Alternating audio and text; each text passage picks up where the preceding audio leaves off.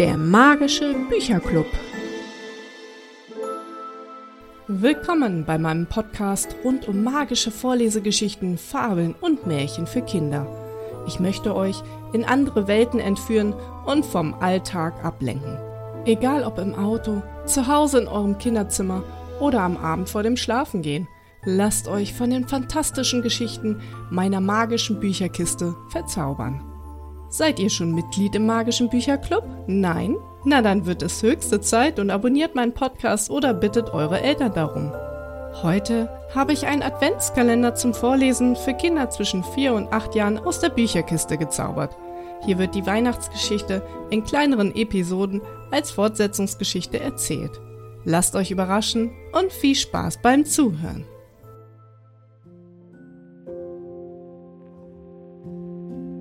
Unterwegs nach Bethlehem. Ein Adventskalender zum Vorlesen und Ausmalen von Katharina Droschdziok. 1. Dezember Aufregung bei den Sternen. Es wurde dunkel. Langsam erschienen die Sterne am Himmel. Hier einer, dort einer, dort noch einer und hier auch. Immer mehr wurden es. Die Sterne haben es schwer. Eine ganze Nacht müssen sie da oben am Himmel stillhalten. Manchmal ist das ziemlich langweilig. Aber die Sterne vertreiben sich die Zeit, indem sie einander Quatsch erzählen. Das können sie leicht, denn da unten auf der Erde hört man sie ja nicht. Nur stillhalten müssen sie. Da gibt es nichts. Sonst macht der Chef des Himmels Ärger. Das ist Nacht aus, Nacht ein immer dasselbe. Aber heute wunderten sich alle, als Blitzi plötzlich ausrief Hallo Stella, was ist denn mit dir passiert? Dein unterer Zacken ist ja plötzlich ganz lang geworden. Alle schauten zu Stella hinüber. Tatsächlich, irgendwie war der untere Zacken aus den Fugen geraten. Hä, Stella, was ist denn mit dir los? Oh je, Stella wurde es Angst und Bange. Oh weia, brachte sie nur heraus. Was mache ich denn da? Wenn das der Chef sieht, dann schimpft er mich sicher. Alle wunderten sich und rätselten, was das bedeuten hat. Vielleicht bist du krank, überlegte Blanki. Oder du beginnst dich zu teilen, lachte Funky. Ja, vielleicht bekommst du ein Baby, prustete Twinkie, die respektlose, freche Rotznase los. Die ganze Nacht war Stella in heller Unruhe und sie beschloss gleich am Morgen, wenn sie ihren Platz verlassen durfte, zum Himmelschef zu gehen und ihm zu beichten, was passiert war. Die anderen Sterne hatten am nächsten Abend Stella und ihr Missgeschick schon wieder vergessen. Sie schwatzten munter drauf los. Nur Stella war ganz still. Sie stand schweigend an ihrem Platz. Sie schien ganz in ihre Träume versunken zu sein, und irgendwie ging ein besonders frohes Strahlen von ihr aus. Bis Blitzi, die am nächsten stand, auf sie aufmerksam wurde. Hey Stella, was ist los? Du sagst ja gar nichts. Grübelst du immer noch über deinen Zackenschwanz nach? Ach nein, antwortete Stella, das hat sich inzwischen geklärt. Ich war heute früh beim Chef und er hat mich beruhigt. Na, und was hat er denn gesagt? Ja, so ganz habe ich das auch nicht verstanden, aber er meinte, eine ganz besondere Aufgabe käme da auf mich zu. Ich soll demnächst jemandem den Weg zeigen. Er sagte, ich könnte stolz sein, dass ich dazu ausersehen sei. Und, und wem sollst du da den Weg zeigen? Von irgendwelchen Königen hat der Chef gesprochen, aber wohin ich die führen soll, das weiß ich noch nicht. Er hat mir aber freundlich zugezwinkert. Und jetzt überlege ich die ganze Zeit, was das sein könnte. Vielleicht ein großer Schatz, überlegte Blanki. Oder ein Schloss. Oder eine wunderschöne Stadt. Die Sterne rätselten und rätselten, aber niemand konnte ihnen die Auflösung verraten. Nacht für Nacht staunten sie nun über Stellas Schweif, der immer länger wurde. Sie waren nicht nur neugierig, sondern auch ganz schön neidisch. 2. Dezember Ein Schaf macht Dummheiten. Als Bruno, der schöne weiße Hütehund, seine Runde um die eingefärchte Schafherde machte, hielt er besonders nach Merina Ausschau, dem Mutterschaf, das erst letzte Woche Zwillinge bekommen hatte. Merina war in letzter Zeit so mürrisch und schweigsam gewesen, und er hatte sich große Sorgen um sie gemacht. Er fand sie nicht und wurde langsam unruhig. Immer wieder fragte er nach Merina, aber keines der anderen Schafe hatte sie gesehen. Kann es sein, dass wir sie beim Eintreiben übersehen haben? überlegte er. Ihm wurde richtig heiß, als er sich vorstellte, dass Merina mit ihren Zwillingen irgendwo da draußen in der Nacht herumirren könnte. Es war schon manchmal vorgekommen, dass ein Schaf den Anschluss an die Herde verpasst hatte, aber meistens war es dann später jämmerlich blökend um das Gatter herumgerannt um wenigstens in der Nähe der Herde zu sein, bis man es schließlich bemerkte. Aber jetzt erinnerte sich Bruno, dass Merina einmal ganz ärgerlich gesagt hatte, mir stinkt einfach alles, diese Kälte und dieses miese trockene Gras. Und für was das alles? Damit wir irgendwann geschlachtet werden? Nun hör mal zu, Merina, hatte Bruno sie beschwichtigt. Habt ihr es bei uns nicht richtig gut? Wir Hütehunde passen Tag und Nacht auf euch auf, und die Hirten führen euch immer wieder auf die besten Weiden, die es weit und breit gibt. Und das Feuer hält uns nachts die Raubtiere vom Leib. Möchtest du denn lieber auf eigene Faust nach Gras suchen? Ich garantiere dir, keine Nacht wirst du überstehen. Die Wölfe würden zuerst deine Zwillinge holen und dann dich. Ist das vielleicht besser? Ja, ich gebe ja zu, dass das Vorteile sind, aber irgendwie würde ich gerne etwas Besonderes aus meinem Leben machen. Ich habe die beste und weichste Wolle von allen und gebe besonders Acht, dass mir keine Kletten ins Fell kommen. Und nachher, wenn wir geschoren werden, kommt doch die ganze Wolle durcheinander in einen Sack. Und die großen Lämmer fressen meinen Zwillingen immer das zarteste Gras weg. Das mit den Raubtieren ist ja auch nichts als Angstmacherei. Nie und nimmer hätte es Bruno aber für möglich gehalten, dass das Schaf tatsächlich weglaufen könnte. Ja, aber Merina hatte sich wirklich mit ihren Zwillingen ganz allmählich, dass es nicht auffiel, von der Herde entfernt und hatte sich am Abend, als die Schafe zusammengetrieben und im Gatter eingefärcht wurden, hinter einem Felsbrocken versteckt. Und nun war sie ganz glücklich, dass sie den anderen ein Schnippchen geschlagen hatte. Endlich frei. Dann war sie mit ihren Lämmchen in die andere Richtung getrabt, um bei den letzten Sonnenstrahlen noch ein paar saftige Hämchen zu suchen. Als die Sonne unterging, hatte sie sich in einem dichten Gebüsch ein Versteck gesucht, wo sie mit ihren Zwillingen die Nacht verbringen konnten. Was Merina aber nicht wusste, war, dass die hungrigen Wölfe sie längst gerochen hatten. Psst, machte sie an ihre Lämpchen gerichtet, seid ganz still, dass uns die Wölfe nicht entdecken. Es heulte aus der Ferne und oh Schreck, jetzt auch aus der anderen Richtung und vor drüben auch noch. Nun klopfte Merina das Herz, doch ganz erbärmlich, und die Lämpchen drückten sich ängstlich an sie. Das machte sie mutig und stark. Bis zum letzten würde sie ihre Kleinen verteidigen. Immer näher kam das Geheul der Wölfe. Offensichtlich wollten sie die drei umzingeln, damit sie nicht fliehen konnten. Hätte ich bloß diesen Blödsinn nicht gemacht, dachte sie, wäre ich doch bloß bei der Herde geblieben. Aber nun war es wohl alles zu spät. Nun hörte sie schon das Trappeln von vielen Beinen und das Hecheln aus den gierigen Wolfskehlen. Schon glaubte Merina, sie seien nun ganz verloren. Da hörte sie das bekannte Bellen von Bruno, dem Hütehund. Merina, Merina, wo steckst du denn? Ein erleichtertes Mäh kam aus dem struppigen Gebüsch, in dem sich das dumme Schaf mit den Lämpchen versteckt hatte. Gott sei Dank, dass wir euch gefunden haben. Gleich als ich dich vermisst habe, bin ich mit den beiden anderen Hunden losgezogen, um dich zu suchen. Aber die Wölfe sind doch schon ganz in der Nähe, meinte Merina ganz kläglich. Zum Glück haben sie vor uns doch ein bisschen Respekt. Wir müssen nur zusammenbleiben und uns beeilen. Aber die Kleinen, die können doch nicht so schnell. Wir müssen es auf alle Fälle versuchen. Die Hunde nahmen das Mutterschaf und die Lämmchen in ihre Mitte und achteten darauf, dass die Kleinen Schritt halten konnten. Die Wölfe heulten noch immer, und sie kamen der Gruppe bedrohlich nahe. Endlich sahen sie das Feuer der Hirten. Die Hunde kläfften laut, und Merina blökte, dass die Hirten auf sie aufmerksam wurden. Die sprangen auf und kamen den Tieren mit Fackeln und Stöcken entgegen. Nanu, was ist denn da los? Endlich wichen die Wölfe zurück.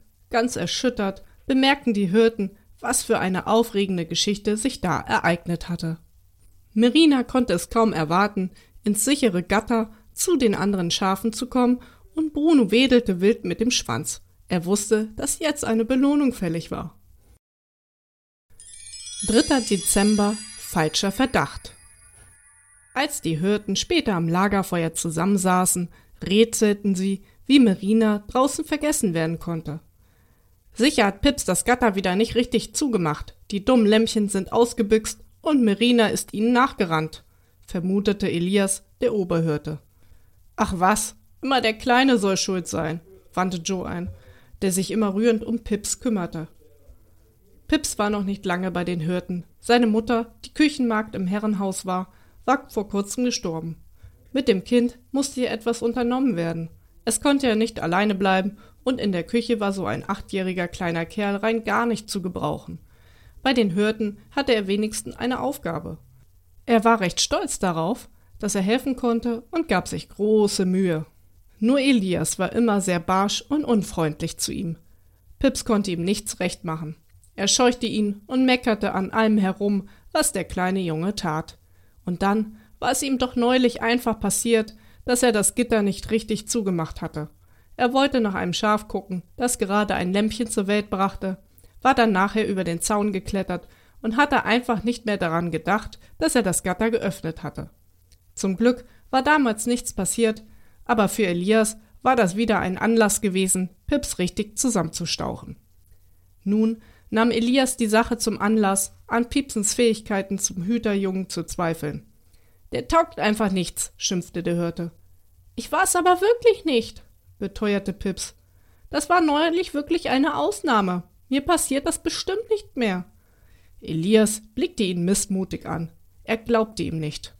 Bruno, der Hütehund, hörte das alles und fand, dass da etwas ganz Ungutes passierte. Wuff! Er sprang aufgeregt auf seine vier Beine. Das ist wahr, dass Pips unschuldig ist. Merina hat sich mit ihren Lämmern versteckt, als wir sie zusammengetrieben haben. Sie wollte ausreißen. Ehrlich wahr. Du willst nur Pips helfen mit deiner Behauptung, verdächtigte ihn Elias. Fragen wir doch einfach Merina selber. Dann wissen wir es genau schlug Joe vor. Eifrig sprang der Hund auf und bot sich an, das Schaf zu holen. Er musste sie unbedingt dazu bringen, ehrlich zu erzählen, dass sie ausreißen wollte. Er ahnte schon, dass ihr das nicht leicht fallen würde, denn das war ja ganz gar unvernünftig gewesen. Lange musste er nach Merina suchen. Sie schämte sich so, dass sie sich mit ihren Lämpchen im hintersten Eck verkrochen hatte. Merina, du musst uns helfen. Elias verdächtigt Pips, dass er wieder das Gatter offen gelassen hat. Er meint, deshalb wären deine Kleinen ausgebüxt und du hättest sie suchen müssen. Das ist mir ganz recht, wenn Sie das glauben, antwortete das Schaf, ein bisschen zu schnippisch. Du kannst doch nicht im Ernst wollen, dass ein Unschuldiger deinetwegen bestraft wird, empörte sich Bruno. Ja, das will ich natürlich nicht. Aber was machen die denn mit mir, wenn es herauskommt, dass ich durchgegangen bin? Ist die Strafe für mich nicht viel härter? Die werden mich sicher schlachten. Bruno beruhigte sie. Solange deine Kleinen noch bei dir sind, passiert dir nichts. Und dann wird das irgendwann vergessen sein. Aber dem Pips kannst du das nicht antun, dass er falsch verdächtigt wird.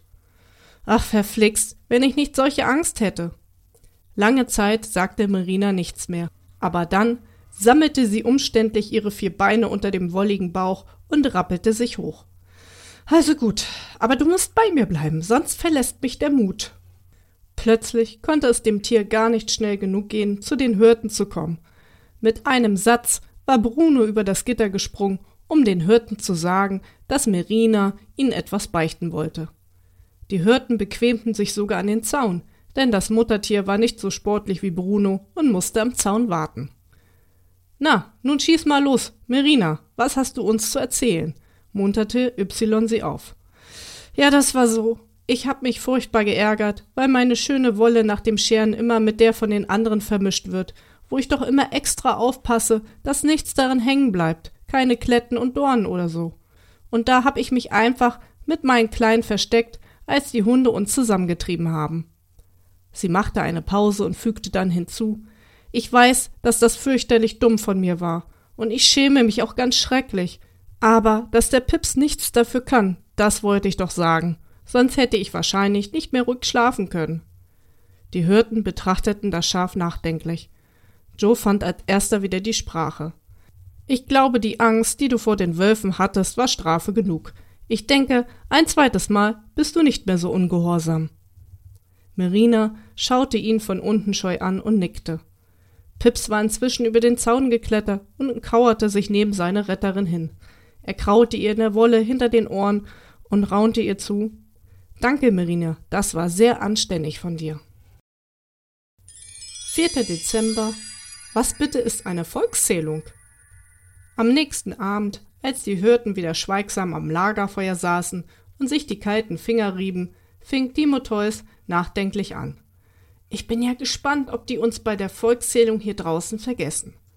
Was denn für eine Volkszählung? fragte Y. Hast du nicht gehört, dass der römische Kaiser, ach, wie hieß er doch gleich, Augustus, wissen will, wie viele Steuerzahler in seinem Reich leben? Was geht uns der römische Kaiser denn an? Wir haben doch selber unseren König. Ach, der Herodes, der hat doch nichts mehr zu sagen. Der ist doch selber nur noch ein Beamter vom römischen Kaiser. Jetzt mischte sich Elias ein. Zu sagen hat er nichts mehr, aber Steuern müssen wir ihm immer noch zahlen, wenn er auch das meiste an den römischen Kaiser abliefern muss. Pips stupste Joe schüchtern an und fragte flüsternd Steuern, was ist denn das? Elias hatte das aber doch gehört und spottete Schaut euch den Dummkopf an, der weiß nicht mehr, was Steuern sind. Joe regte sich darüber auf. Ja, woher soll er das dann auch wissen? Hast du das in seinem Alter denn schon gewusst? Dann wandte er sich an Pips und erklärte. Alle Leute, die Geld verdienen, müssen einen Teil von dem, was sie verdienen, an den König abgeben. Davon werden dann wichtige Sachen bezahlt, die für alle da sind. Brunnen werden gegraben, Straßen gebaut, Schulen und Lehrer werden bezahlt. Er überlegte noch, was davon noch bezahlt werden muss, aber da polterte Y schon los. Ach, schön wär's. Das meiste Geld geht ja wohl für das Luxusleben vom König und für seinen prächtigen Palast und seine Diener drauf. Niemand sagte etwas dagegen. Alle waren nachdenklich und ärgerten sich, weil Y einfach recht hatte. Aber Elias knüpfte an die erste Frage von Timotheus an. Da kannst du sicher sein, dass wir bei der Volkszählung nicht vergessen werden, Timotheus. Da fragen Sie sicher einfach unseren Chef, wie viele Knechte und Mägde er hat, überlegte Joe. Nur gut, dass ich hier in Bethlehem geboren bin, fand Timotheus. Angeblich müssen alle Untertanen in ihren Geburtsort, um sich dort zählen zu lassen, damit die Kerle den Überblick nicht verlieren. Da ist ja dann ganz schön was los. Da müssen ja Menschenmassen unterwegs sein. Und das alles, weil dieser eitle Fatzke von Augustus wissen will, über wie viele Köpfe er regieren kann, ereiferte sich Joe. Wenn er sich da nicht mal verrechnet, von dem lasse ich mir doch nichts befehlen. Und so denken doch alle. Alle wären ihn lieber heute als morgen los. Wir haben doch eh nichts. Nicht einmal einen Hammelbraten können wir abzweigen. Kein Fäserchen Wolle und nicht das kleinste Lammfellchen dürfen wir behalten. Alles müssen wir abgeben. Und zu essen gibt uns der Chef nur gerade so viel, dass wir nicht verhungern. Da schau her, meine Schaffellweste hat kaum noch Haare. Ich bräuchte dringend eine neue. Ach, der Chef kann doch auch nichts dafür. Der stöhnt ja selber über die hohen Abgaben und Steuern, gab Timotheus zu bedenken. Pips hatte fast ein schlechtes Gewissen. Seine Lammfellweste war fast neu. Joe hatte sie ihm neulich geschenkt, als er so krank wurde, weil er die kalten Nächte nicht gewohnt war. Ja, es wird Zeit, dass sich etwas ändert. Die Römer quetschen noch das Letzte aus dem Volk heraus mit ihren tollen Kriegen. Weil sie einfach nicht genug kriegen können. Immer nur Macht, Macht, Macht. Was ist denn so teuer an einem Krieg? fragte nun Pips, der aufmerksam zugehört hatte. Na, die Soldaten brauchen Waffen. Was glaubst du, wie teuer so ein Schwert ist? Und wenn es nicht gut ist, taugt es nichts. Und Rüstung brauchen die Soldaten. Und Zelte und zu essen brauchen sie etwas. Wenn sie einen normalen Beruf nachgehen könnten, könnten sie selber Geld verdienen. So kosten sie einfach nur Geld. Und wer bezahlt's? Wir, die kleinen Leute. Pips wurde ganz nachdenklich. Die Gespräche der Erwachsenen können einen manchmal ganz schön beunruhigen. Er kuschelte sich in Brunos Fell und wünschte, dass ihn das alles nichts anginge. 5. Dezember ein Reittier für Maria. Auch Josef und Maria mussten wegen der Volkszählung nach Bethlehem reisen. Josef war in Bethlehem geboren und war Zimmermann geworden. In Nazareth hat er sich eine Werkstatt eingerichtet und dort hatte er seine liebe Frau, die Maria, geheiratet. Maria erwartete ein Baby und sie wäre gerne in Nazareth geblieben, aber die Vorschriften waren, dass sie ihren Mann unbedingt begleiten musste. Dafür hatte Josef eigens ein neues Maultier gekauft. Maria sollte so bequem wie möglich reisen, denn es konnte nicht mehr lange dauern, bis das Baby zur Welt kommen würde. So, mein lieber Tobi, sagte Josef zu dem Maultier, jetzt wollen wir dich mal ein bisschen auf deine Reise vorbereiten. Was für eine Reise? fragte das Maultier. Nun, du sollst meine Frau nach Bethlehem zur Volkszählung tragen. Äh, was ich? entrüstete sich Tobi. Das kannst du dir aus dem Kopf schlagen. Ich trage keine Frau nach Bethlehem. Nirgendwohin trage ich deine Frau. Was glaubst du, wofür ich dich gekauft habe? dass du dir einen dicken Bauch anfressen sollst in meinem Stall? Ja, aber eine Frau trage ich nie und nimmer. Na, ich glaube, das wirst du dir noch überlegen, meinte Josef. Er nahm Tobis Weigerung überhaupt nicht ernst. Aber da meldete sich in der Ecke der alte Esel, dem Josef eigentlich nur noch das Gnadenbrot geben wollte. Weil er schon recht alt war, wollte er ihn noch füttern, solange er lebt, aber nicht mehr schwer arbeiten lassen. Bitte lass mich die liebe Maria doch nach Bethlehem tragen. Es wäre mir wirklich eine Ehre. Der Esel mochte Maria gerne. Sie war immer so sanft und freundlich zu ihm, wenn sie in den Stall kam, um ihn zu füttern. Und sie hatte immer eine Nascherei für ihn in ihrer Schürzentasche. Josef kratzte sich am Kopf und sah den Esel nachdenklich an. Eigentlich wollte ich dir diese Strapaze auf deinen alten Tagen ganz gerne ersparen. Du bist ja nicht mehr grad der kräftigste. Ach, Josef, das werde ich ganz bestimmt noch schaffen. Ach, bitte, bitte, lieber Josef. Ich überlege es mir noch. Vielleicht wird Tobi ja noch vernünftig. Nein, nie und nimmer, hörte man es da energisch aus Tobis Ecke. In der Nacht bekamen die Tiere im Stall Besuch. Drei Engel kamen und machten sich am Heuhaufen zu schaffen. Schafgabe müsst ihr heraussuchen, Löwenzahn und Melde. Und Klee ist besonders gut, sagte der größere Engel zu den kleineren. Diese Kräuter bringt ihr dem alten Esel dort drüben, damit er kräftig wird. Der soll morgen den König der Welten nach Bethlehem tragen. Ich dachte, Maria soll er tragen, wunderten sich die Engel. Ja, aber Maria bekommt doch bald ein Baby, und das wird einmal der König der Welten. Ach so, aber warum nimmt Josef denn dann nicht den Maulesel? Der ist doch da viel kräftiger und schöner. Der ist zu stolz, entgegnete der große Engel. Tobi hatte dem Gespräch der Himmelswesen zugehört und erschrak. Mit seiner schnippischen Art hatte er sich die großartige Gelegenheit vertan, den König der Welten auf seinen Rücken zu tragen. Wie dumm von ihm. Aber wer konnte das auch wissen, dass in dem dicken Bauch der Maria der König der Welten heranwächst? Und nun überlegte er fieberhaft, wie er doch noch zu dieser ehrenvollen Aufgabe kommen konnte. Als Josef am nächsten Tag in den Stall kam, rief er gleich aus seiner Ecke. Hey, Josef, Jetzt geht es mir wieder besser. Ich glaube, jetzt bin ich wieder stark genug, um Maria zu tragen. Ach, schau an, freute sich Josef. Woher kommt denn dieser Gesinnungswandel? Ach, weißt du, ich fühlte mich gestern krank, gab Tobi vor. Aber heute geht es mir viel besser. Na, na, ich dachte, du wärst zu stolz, eine Frau zu tragen. Ich? Ach, woher denn? Josef freute sich, dass Tobi anscheinend vernünftig geworden war. Aber dem Eselchen in der anderen Ecke wurde das Herz furchtbar schwer. Es hatte sich schon so drauf gefreut, Maria tragen zu dürfen, und jetzt war es doch nichts damit. Auch die Engelchen, die in der Nacht wiederkamen, um alles vorzubereiten, für die Reise nach Bethlehem, ärgerten sich. Findet ihr das richtig, dass das Maultier jetzt Maria tragen darf? Es tut das doch nur, weil er damit prahlen will, das Christkind getragen zu haben. Der kleine Esel hatte ein viel besseres Herz. Er hätte auch eine schwache Frau getragen, ohne an Berühmtheit und so ein Quatsch zu denken meinte der eine Engel. Ein anderer überlegte eine Weile, dann kam ihm eine Idee.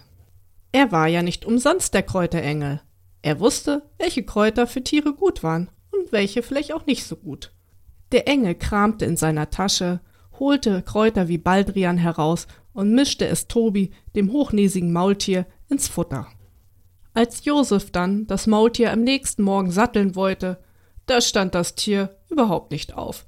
Oh, ich bin so müde. Ich krieg noch nicht mal meine Beine gerade. Ich kann nicht aufstehen. Ich will einfach nur schlafen. Lasst mich am besten in Ruhe. Ach du liebe Zeit, Tobi, rief Josef aus. Das kann doch nicht wahr sein. Du kannst doch nicht einfach weiter schlafen. Wir brauchen dich für die lange Reise. Was sollen wir denn jetzt tun? Doch Tobi, der gar nicht richtig zugehört hätte und sich einfach wieder ins Stroh kuschelte, schlief unbeirrt weiter. Tja, dann muss ich doch wohl den Esel nehmen, sprach Josef. Ia, schrie da der Esel vor Freude. Mit einem Satz sprang er auf die Beine und tänzelte wie ein edles Pferd. Nun durfte er doch seine Maria tragen. 6. Dezember, eine ärmliche Unterkunft. Josef und Maria hätten nicht gedacht, dass es in Bethlehem so schwierig sein würde, ein Zimmer in einem Gasthaus oder einer Herberge zu bekommen aber durch die Volkszählung waren eben viele Menschen unterwegs. Als sie schon alle in Frage kommenden Häuser abgeklappert hatten, klopften sie in ihrer letzten Verzweiflung noch am Herrenhaus, aber auch dort war alles bis zum letzten Kämmerchen belegt. Der Hausherr sah, in welchem Zustand Maria war, und sie tat ihm leid. Nachdenklich rieb er sich den Bart. Aber die anderen Gäste konnte er nun nicht mehr ausquartieren. Da fiel ihm ein, dass er auf dem Feld noch einen ehemaligen Stall hatte. Dort gab es Heu und Stroh. Josef war ziemlich unglücklich, als er diese ärmliche Unterkunft sah. Es ist doch so kalt heute Nacht, jammerte er. Maria wird sich erkälten. Sie ist doch sowieso schon ganz entkräftet. Hoffentlich kommt nicht ausgerechnet hier das Baby zur Welt. Ach, es wird schon irgendwie gehen, meinte Maria zuversichtlich. Der Hausherr überlegte. Ein Feuer könnt ihr hier nicht machen. Mit dem Heu und Stroh ist das zu gefährlich. Aber ich könnte euch meinen Ochsen in den Stall stellen. Der gibt ein bisschen Wärme ab. Aber er stinkt auch, dachte Josef, aber dann nahm er das Angebot doch an, denn Stallgeruch war für sich ja nichts Neues. Das konnte man aushalten, besser als die Kälte. Josef stopfte noch ein paar Ritzen zwischen den Brettern mit Stroh zu. Der Ochse und der Esel mampften zufrieden das duftende Heu. Er breitete die Wolldecke aus, auf der Maria schlafen konnte, und deckte sie liebevoll zu. Nun, schlaf schön, Maria, und erhole dich gut. Morgen wollen wir weiter sehen. Vielleicht finden wir doch noch etwas Besseres. Ach, ist schon gut. Josef, du bist so lieb. Danke für alles. Noch lange saß er beim Schein seiner Laterne da und machte sich Sorgen. Maria war schon vor Erschöpfung bald eingeschlafen. 7. Dezember eine nicht alltägliche Erscheinung. Pips hatte noch gar nicht lange in Brunos Fell gekuschelt geschlafen, als der Hund plötzlich hochschreckte. Als Hütehund hatte er einen besonders leichten Schlaf und war beim geringsten Geräusch hellwach. Sofort war er auf den Beinen und streckte seine Schnauze in den Himmel. Pips rieb sich die Augen und besann sich, wo er war. Er hatte gerade geträumt, er hätte Mirina vor den Wölfen verstecken wollen, und er hätte einfach kein geeignetes Versteck gefunden. Da sah er einen hellen Schein am Himmel. Alles war in ein märchenhaftes Licht getaucht. Bruno stand mit offenem Maul da und rührte sich nicht. Pips meinte leise Musik zu hören. Das Licht am Himmel wurde immer strahlender und dann löste sich aus dem Geflimmer und Geflirre eine leuchtende Gestalt. Pips glaubte zu träumen, aber offensichtlich sah auch der Hund die leuchtende Erscheinung. Ohne seinen Blick davon zu lassen, griff er nach Joe, der dicht neben ihm eingeschlafen war. Er rüttelte ihn mit der einen Hand wach und zeigte mit der anderen starr vor Staunen zum Himmel hoch. Joe, guck mal, was ist denn das am Himmel? Joe fuhr erschrocken hoch, setzte sich auf, kam augenblicklich auf die Beine und schaute geblendet zum Himmel hinauf. Dann rief er Elias, Timotheus, schaut doch mal, was ist denn das? Murrend rieben sich die drei die Augen und waren sofort hellwach. Sie konnten vor Schreck nichts sagen. Da löste sich die Gestalt am Himmel ein bisschen aus der gleißenden Wolke und schwebte etwas tiefer. Und dann hörten sie eine Stimme wie von weit aber laut und deutlich. Sie sagte, Fürchtet euch nicht, denn euch ist heute der Heiland geboren. Ihr werdet ihn finden, in Windeln gewickelt, in einer Krippe im Stall. Dann hörten sie noch wundersame Klänge, die aber immer schwächer wurden und zusammen mit dem Licht langsam, sehr langsam verschwanden. Was war denn das? Elias fand als erster wieder die Sprache. Kann das ein Engel gewesen sein? Ich habe noch nie in meinem Leben einen Engel gesehen. Wahrscheinlich war das ein Engel. Ja, ja, das muss ein Engel gewesen sein, pflichtete ihm Y bei. Ihr werdet ein Kind finden in Windeln gewickelt, hat er gesagt, erinnerte sich Joe. Und wo soll das sein? Ich habe etwas von einem Stall verstanden, fügte Timotheus hinzu. Ja, ja, ein Stall, das hat er gesagt. In einem Stall. Ja, das habe ich auch verstanden, rief Pips aufgeregt. Und wir sollen uns nicht fürchten, das hat er auch gesagt. Ja, ähm, aber dann hat er noch etwas anderes gesagt. Wie war das doch gleich?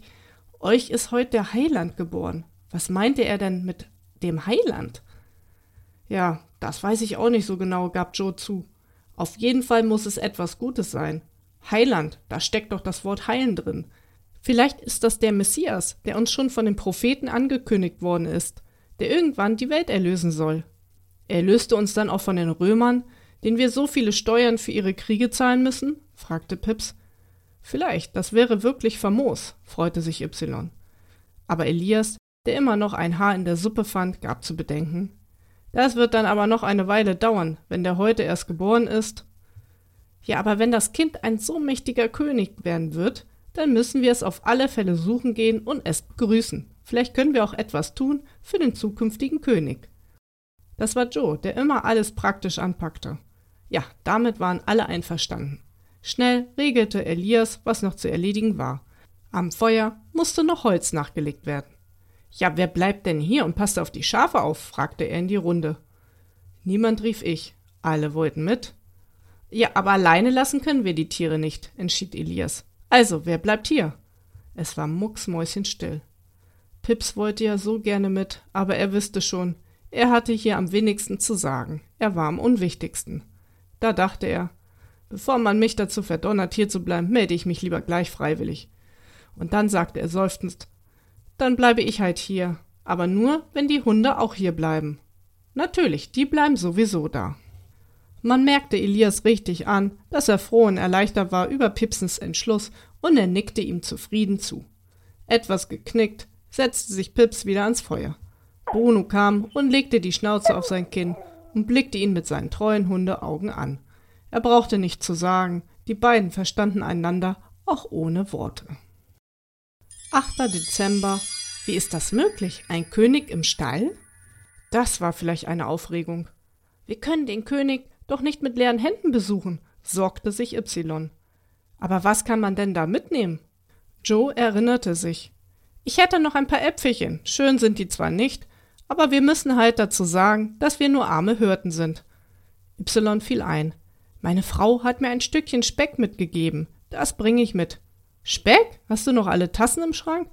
Ein Baby kann doch keinen Speck essen, spottete Elias. Ja, das Baby nicht, aber die Mutter und der Vater vielleicht. Ach so. Und ich nehme das kleine Lammfell mit, das wir neulich dem gestorbenen Lämpchen abgezogen haben, entschied sich Timotheus. Das müssen wir doch dem Chef abgeben, wandte Elias ein. Ach, der soll es mir vom Lohn abziehen. Mit einem Lammfell kann das Kind jedenfalls mehr anfangen als mit Speck, trumpfte Timotheus auf. Ja, und ich, was hab ich denn abzugeben? Vielleicht ein bisschen von dem Zwetschgenschnaps? Für den Vater natürlich, beeilte sich Elias lachend hinzuzufügen. Es war ihm doch tatsächlich gelungen, einen Witz zu machen. Wie wär's mit ein bisschen Schafsmilch? schlug Joe vor. Ja, das ist eine gute Idee. Es dauerte noch eine ganze Weile, bis die Hirten ihre Geschenke zusammengesucht hatten. Pips verfolgte die eifrigen Vorbereitungen mit Groll im Herzen. Am liebsten wäre er aufgesprungen und hätte gerufen Nein, ich will doch mit. Aber nun war alles schon geregelt. Endlich waren die Männer in der Dunkelheit verschwunden. Wahrscheinlich ist das ein ganz vornehmer Stall, denn komisch ist es ja schon. Ein König kommt doch nicht in einem Stall auf die Welt. Wo gibt's denn sowas? Timotheus war ziemlich verwundert. Aber ich habe das ganz deutlich gehört. In einem Stall, hat der Engel gesagt. Ich könnte mir denken, dass es direkt der Stall im Herrenhaus ist. So einen edlen Stall hat im ganzen Dorf sonst niemand, vermutete Elias. Aber noch bevor sie auf dem Weg zum Herrenhaus kamen, entdeckten sie auf dem freien Feld den alten Stall, der schon seit langem nicht mehr benutzt wurde, weil er schon ziemlich windschief war und in dem nur noch Heu und Stroh aufbewahrt wurde. Von diesem Stall ging ein heller Schein aus, ähnlich dem, der den Engel umgeben hatte. Das wird doch nicht der Stall sein, oder? überlegte Joe. Auch Y war schon stehen geblieben und schaute hinüber auf das Feld zu dem alten Stall. Wir können ja einmal hinüberschauen, schlug er vor. Je näher sie kam, desto sicherer waren sie, dass der Engel genau diesen Stall meinte, der so überhaupt nichts Vornehmes oder Edles an sich hatte. Auf dem Dach saßen ein paar kleine Engelchen und machten mit zierlichen Instrumenten leise Musik. Und das Licht, das aus dem Stall zwischen den Ritzen durchsickerte, war von so himmlischer Zartheit, dass es keinen Zweifel mehr gab. Nun standen sie vor der Tür und keiner getraute sich zu klopfen. Da hörten sie von drin eine freundliche Frauenstimme. Kommt nur herein, wir freuen uns sehr über euren Besuch. Schüchtern zogen die Hirten die knarrende Tür auf und traten in den Stall. Mach schnell die Tür wieder zu, zischte Elias, damit es nicht so kalt wird. Aber zu ihrem Erstaunen war es gar nicht so kalt. Der Ochs und der Esel bemühten sich nach Kräften, möglichst viel Wärme abzugeben. Ach, wie schön, dass ihr gekommen seid, sagte Maria. Kommt doch her und schaut das liebe kleine Kindchen an. Ganz schüchtern schoben sich die Hirten etwas näher. In der Futterkrippe, in der sonst das Futter für die Tiere bereitstand, lag auf Heu gebettet und sorgsam in eine Decke gehüllt ein liebes kleines Kindchen. Es war von der Geburt noch ganz zerknittert und rot und brachte die Äuglein kaum auf. Aber als es die Hirten sah, erstrahlte das kleine Gesichtchen in einem bezaubernden Lächeln, das die Hirten ganz sprachlos machte. Sie konnten nur schauen und staunen. Endlich riss sich Elias los und verbeugte sich vor Maria. Herzlichen Glückwunsch. Ein so schönes Kindchen habe ich noch nie gesehen. Wir haben euch auch etwas mitgebracht. Er stellte das Krügchen mit der Milch vor Maria auf den Boden. Auch Joe legte seine Äpfelchen und Y seinen Speck dazu, und Timotheus freute sich, sein Lammfellchen überreichen zu können. Habt Dank, gute Männer, sagten Josef und Maria. Gerne würden wir euch ein bisschen bewirten, aber ihr versteht sicher, wir haben fast nichts. Aber Gott wird euch dafür belohnen. Die rauen Männer konnten sich gar nicht losreißen vom Anblick des Kindchens. Sie spürten, dass von ihm etwas ganz Besonderes ausging, etwas Beglückendes und Erhebendes. Joe kniete neben der Krippe nieder, um das Kindchen ganz genau anschauen zu können, und flüsterte heiser vor Ergriffenheit Der kleine König. Sie waren ganz sprachlos. Maria und Josef erzählten den Hirten, warum sie ausgerechnet hier in einem Stall gelandet sind. Irgendwann empfanden die Hirten ihren Besuch als fast schon etwas zudringlich und sie verabschiedeten sich mit tausend guten Wünschen für das Kind und die Eltern. Als sie wieder draußen waren, brachten sie vor Ergriffenheit kein Wort heraus. Sie fürchteten, den Zauber dieser Begegnung mit allem, was man dazu sagen konnte, zu zerstören. Schade, dass Pips nicht dabei sein konnte, sagte plötzlich Elias. Dafür hat er etwas gut, dass er freiwillig zurückgetreten ist. Schau an, dachte Joe. 9. Dezember, der mürrische Knecht. Es wurmte Pips, dass er nicht hatte mitgehen können, das Königskind zu besuchen. Aber er kam sich auch ein bisschen wie ein Held vor, weil er es fertiggebracht hatte, freiwillig darauf zu verzichten. Doch da kam er auf den Gedanken, später, wenn die anderen wieder da waren, auf eigene Faust zum Kind zu gehen. Aber was konnte er dem Kind bloß mitbringen? Er besaß doch selber nichts. Er war ziemlich ratlos. Da fiel ihm seine Hürtenflöte ein, die ihm Joe einmal gebastelt hatte. Vielleicht konnte er dem Kindchen etwas auf der Flöte vorspielen. Aber so gut konnte er es ja gar nicht, dass er es für ein Königskind ausgereicht hätte. Am besten, ich übe jetzt noch ein bisschen, dachte er, und das tat er dann auch.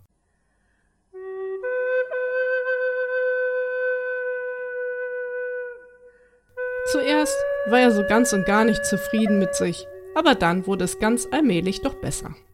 Da hob Bruno plötzlich seinen Kopf er hatte wieder etwas gehört. Er stellte seine Ohren senkrecht und bewegte sie in alle Richtungen. Dann sprang er auf und rannte zielstrebig zum Weg hinunter. Sollten die anderen schon wiederkommen? Da hörte Pips auch schon eine Stimme.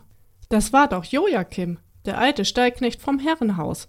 Deshalb hatte Bruno nicht gebellt, weil er den alten Griesgram kannte. An der Stimme merkte Pips, dass Joachim schon wieder ziemlich Schnaps getrunken hatte. Pips hatte gar keine Lust, sich jetzt mit dem alten Kauz zu befassen, aber der war schon laut schnaufend und keuchend am Lagerfeuer angekommen. Hey Junge, bist du ganz alleine? fragte er. Missmutig antwortete Pips. Ja, ich musste hier bleiben. Ich muss auf die Schafe aufpassen. Und wo sind die anderen? wollte der unangenehme Geselle wissen. Die suchen ein Kind in einem Stall. Er wollte eigentlich gar nicht mit diesem betrunkenen Kerl sprechen. Ja, was denn für ein Kind? wollte dieser wissen. Er soll ein Heiland sein. Pips wollte gar nicht so viel erzählen, aber nach und nach erfuhr der Knecht dann doch alles, was Pips wusste. Aha, machte Joachim und weiter nichts. Er hielt nicht viel von solchen Sachen. Das ging ihn alles nichts an. Und du wolltest nicht mit? fragte er dann. Ich gehe nachher, wenn die anderen wieder da sind. Von mir aus kannst du auch gleich gehen. Ich kann so lange auf die Schafe aufpassen, bot ihm der Mann an. Zuerst fand Pips das eine gute Idee, aber dann fiel ihm gerade noch rechtzeitig ein, dass Elias den Kerl einmal verdächtigt hatte, er hätte ein Lämmchen gestohlen und damit seine Schnappschulden beim Dorfwirt zu bezahlen.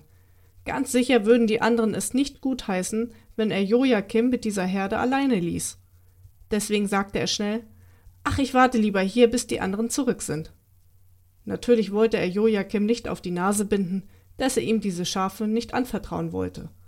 Nur um etwas zu sagen, rätselte Pips dann, was es mit dem Heiland auf sich hatte und welche Aufgabe dem sonderbaren Kind für die Menschen in ihrem Land zugedacht war. Eigentlich sprach nur Pips, und Joachim machte Mhm. Nach einer Weile richtete sich Joachim auf und brummte Weißt du was, das ist alles Quatsch. Wenn uns jemand von den Römern befreien kann, dann müsste das ein Feldherr sein, der sie aus dem Land vertreibt, aber doch nicht ein Kind. Vielleicht wird dieses Kind ja ein solcher Feldherr, wandte Pips ein. Ach, aber wann? Bis das groß ist, bin ich längst nicht mehr da, brauste Joachim auf. Dagegen konnte nun Pips allerdings nichts mehr einwenden. Sie schwiegen eine Weile, dann schickte sich der alte Knecht an, weiterzugehen. Aber er ging in Richtung Schafsferch. Pips hatte ein ungutes Gefühl und stand nun ebenfalls auf. Komm, Bruno, er gab dem Hund einen aufmunternden Klaps und heftete sich Joachim an die Fersen. Dem gefiel das gar nicht. Aber er konnte es Pips ja auch nicht verbieten.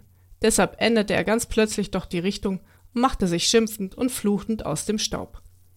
Erst als der Junge ihn in der Ferne im Dunkeln der Nacht verschwinden sah, konnte er wieder entspannt durchatmen. Oh, da haben wir aber noch mal Glück gehabt, Bruno, raunte Pips seinem Hund zu und kraute ihn am Kopf. Vielleicht hat er ja wirklich einen Diebstahl verhindern können. 10. Dezember ein Geschenk für das heilige Kind. Als die Hirten wieder zurückkamen und Pips von dem erstaunlichen Kind erzählt hatten, wagte sich der ganz alleine auf den Weg. Mit klopfendem Herzen kam er beim Stall an. Ängstlich und mucksmäuschenleise drückte er die Tür auf und schlich hinein. Alle schliefen dort. Josef, die Mutter Maria und sogar der Ochs und der Esel schliefen. Nur das Kind schlief nicht. Es lag ganz still in der Futterkrippe und blickte dem Jungen aufmerksam entgegen, wie er da schüchtern vor der Krippe stand. Und Pips schaute das Christkind an, wie es da liegen musste und nichts gegen die Langeweile tat, kein Kuscheltierchen und keine Klapper, nicht mal ein Schnulli hatte es, überhaupt nichts. Da hatte Pips Mitleid mit dem Kindchen. Er nahm das winzige kleine Fäustchen in seine Hand und bog ihm den Daumen heraus und steckte ihn dem Christkind in den Mund. Von nun an brauchte das Jesuskind nie mehr traurig zu sein, denn der arme kleine Pips hatte ihm das köstlichste Geschenk, was einem Baby geschenkt werden kann, den eigenen Daumen. Da gab sich Pips einen Ruck und holte nun doch seine Flöte hervor. Liebes Kind, dachte er bei sich, ich will mein Bestes geben, aber ich kann es doch nicht so gut. Hoffentlich gefällt dir mein Liedchen. Zuerst traute er sich nicht richtig, weil er Maria und Josef nicht wecken wollte. Aber dann fing er leise an mit einer kleinen Melodie, die ihm so wider erwartend gut gelang, dass er seine Scheu und sein Lampenfieber ganz vergaß und immer besser und immer sicherer wurde. Er staunte selber, wie leicht ihm das Flöten fiel. Und das Kindchen in der Krippe lauschte gebannt auf die perlenden Töne und strahlte, dass es Pips ganz warm ums Herz wurde.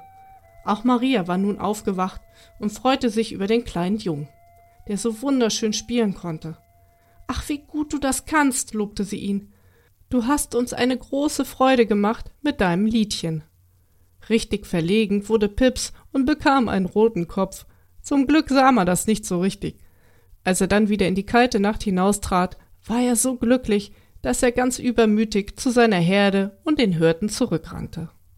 11. Dezember Ein alter Griesgram wird wieder froh. Der alte Joachim war nun ganz verärgert zurückgegangen. Langsam machte die kalte Winterluft ihn wieder nüchtern. Als er schon fast beim Herrenhaus angekommen war, überlegte er sich jedoch anders. Er schlug die Richtung zum alten Stall ein, wo noch immer ein wundersamer Schein aus allen Ritzen drang. Ein bisschen war er ja schon neugierig geworden.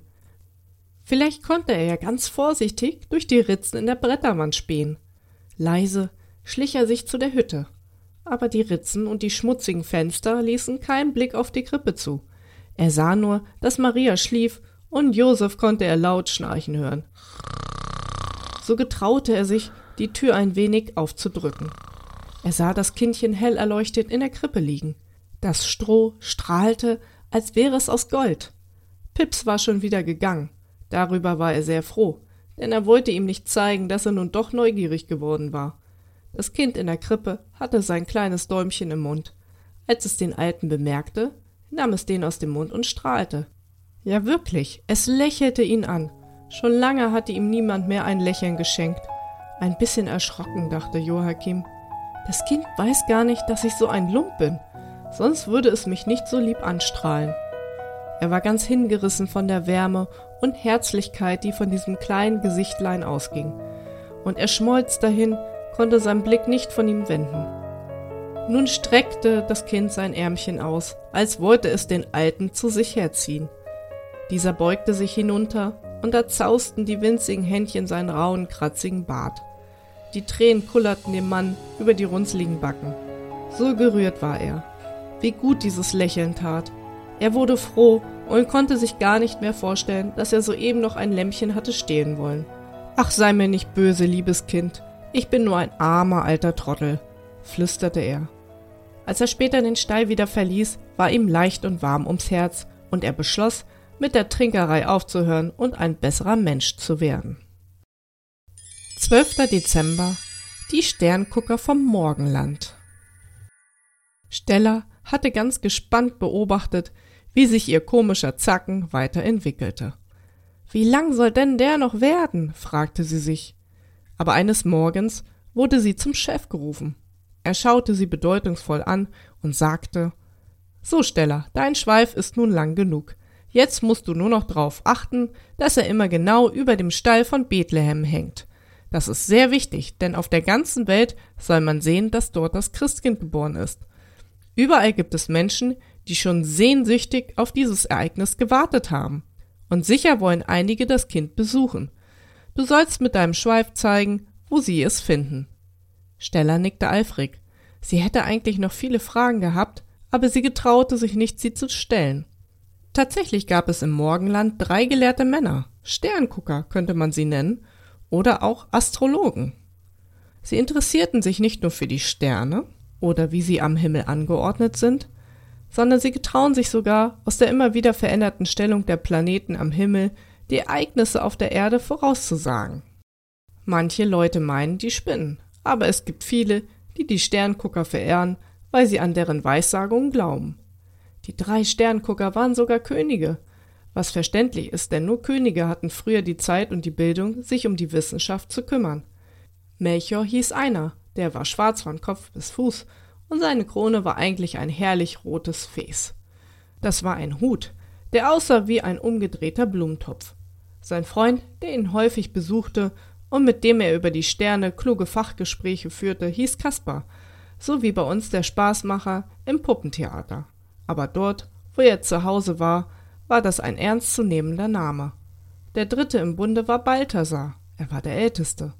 Er war schon ein bisschen vertrottelt und zerstreut, aber recht liebenswürdig und anhänglich. Er hatte einen wundervollen Rauschebart, der ihm manchmal beim Essen etwas hinderlich war, aber um keinen Preis hätte er sich von seinem Bart getrennt. Diese drei trafen sich in diesen Tagen wieder einmal. Und sie hatten es furchtbar wichtig, denn alle drei hatten den Stern von Bethlehem natürlich sofort entdeckt und waren nun ganz aufgeregt, weil sie sich sicher war, dass dieser Stern eine große Bedeutung für die Menschen auf der Erde hätte. Sie beratschlagten und schlugen immer wieder in ihren Tabellen nach, in denen der Lauf der Planeten nachzulesen war. Sie murmelten komplizierte Fachausdrücke und seltsame Begriffe. Schließlich richtete sich Melchior auf, machte ein bedeutsames Gesicht. Wenn mich nicht alles täuscht, zeigt uns der Stern die Ankunft des Messias an. Messias war ja der Name des Retters, von dem in alten Schriften schon seit hunderten Jahren erzählt wurde. Er würde einmal kommen und auf der ganzen Welt alles, was schlecht und ungerecht ist, zum Guten wenden. Meinst du? Kaspar war noch ein bisschen unsicher, und Balthasar nickte nachdenklich mit dem Kopf. So etwas habe ich mir auch gedacht, sagte der ehrwürdige Rauschebart.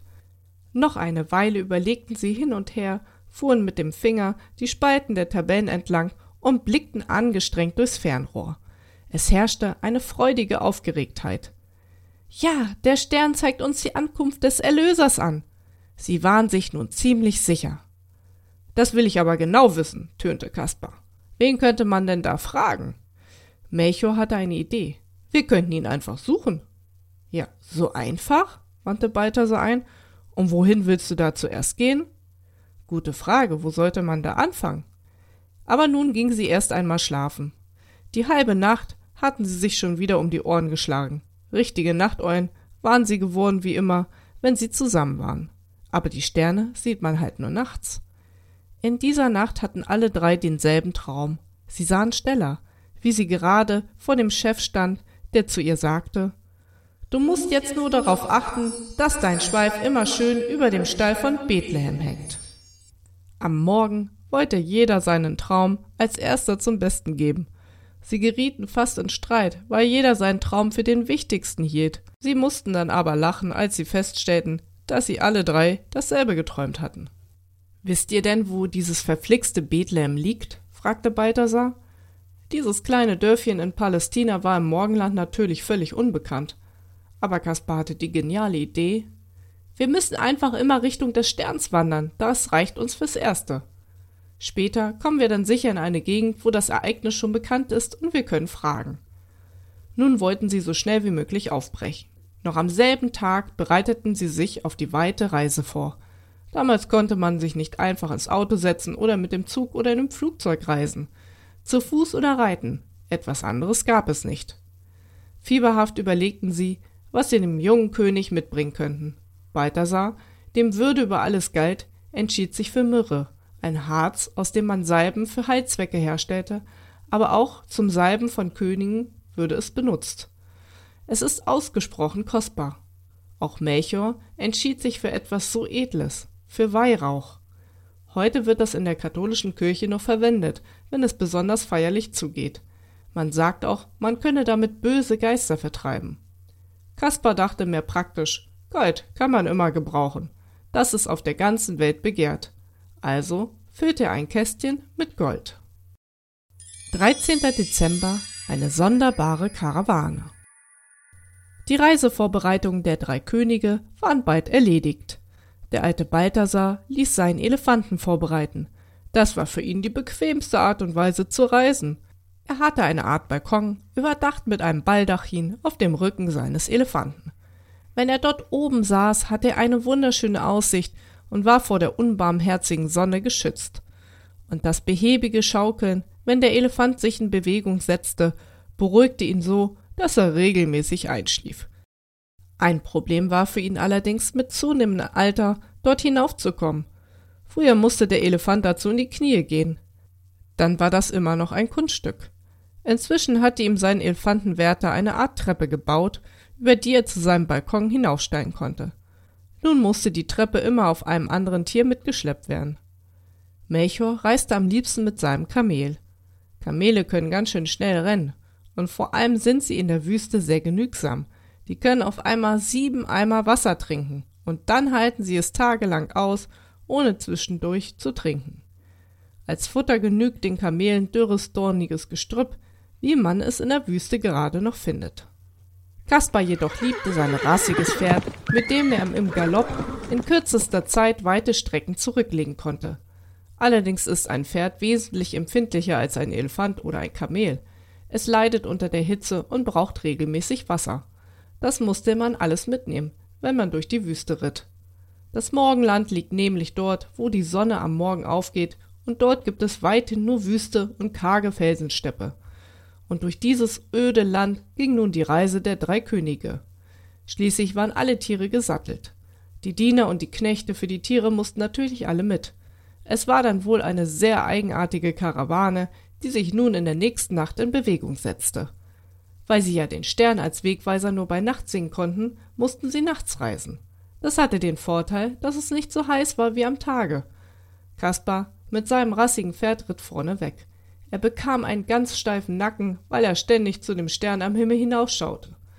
Dann kam Melchior mit seinen Kamelen und Balthasars Elefanten hatten alle Mühe, den Anschluss nicht zu verpassen.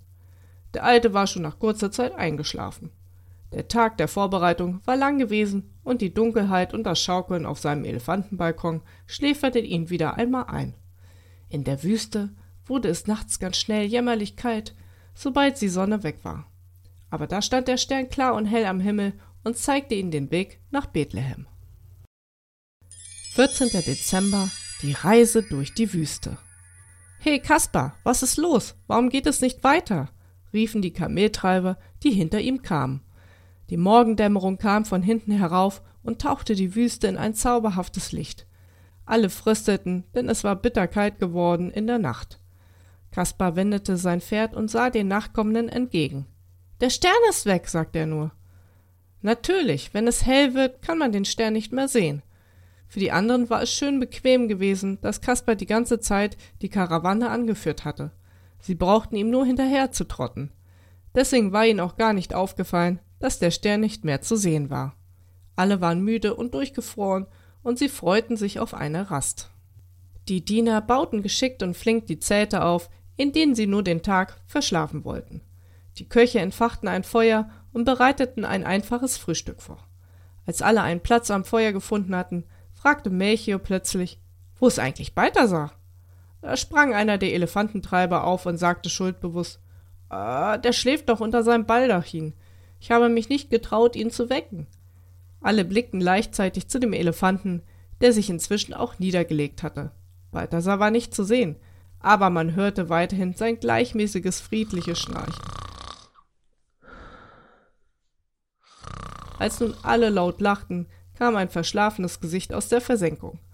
Balthasar schaute verwirrt von seinem Balkon herunter, wo er auf den Boden gerutscht war, so dass man ihn von unten nicht sehen konnte. Als er die anderen lachen sah, rappelte er sich erschrocken auf und fragte Sind wir schon da? Nein, noch lange nicht, Balthasar. Wir müssen nur eine Pause einlegen, bis wir den Stern wieder sehen können. Ach so, natürlich, antwortete Balthasar und richtete sich schwerfällig auf. Meine Treppe bitte, rief er, und gleich stürzten zwei Diener herbei, schoben die Treppe neben den Elefanten und halfen dem alten König herunter. Behäbig begab er sich zum Lagerfeuer und blickte sich suchend um. Jetzt rannte ein Diener herbei und bot ihm eine Packtasche zum Sitzen an. Vom Boden kam er immer so schlecht wieder hoch. Er ließ sich eine Schale Hirsebrei reichen und aß ihn mit Würde.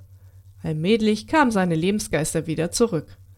Ach, es tut mir leid, dass ich eingeschlafen bin, sagte er schließlich kleinlaut. Ach was, Balthasar, dafür brauchst du dich doch nicht zu entschuldigen, beteuerte Kaspar. Kein Mensch hätte etwas davon, wenn du dich mühsam wachgehalten hättest. Es reicht doch, wenn einer die Richtung angibt. Sei froh, dass du schlafen konntest. So bleibst du wenigst bei Kräften.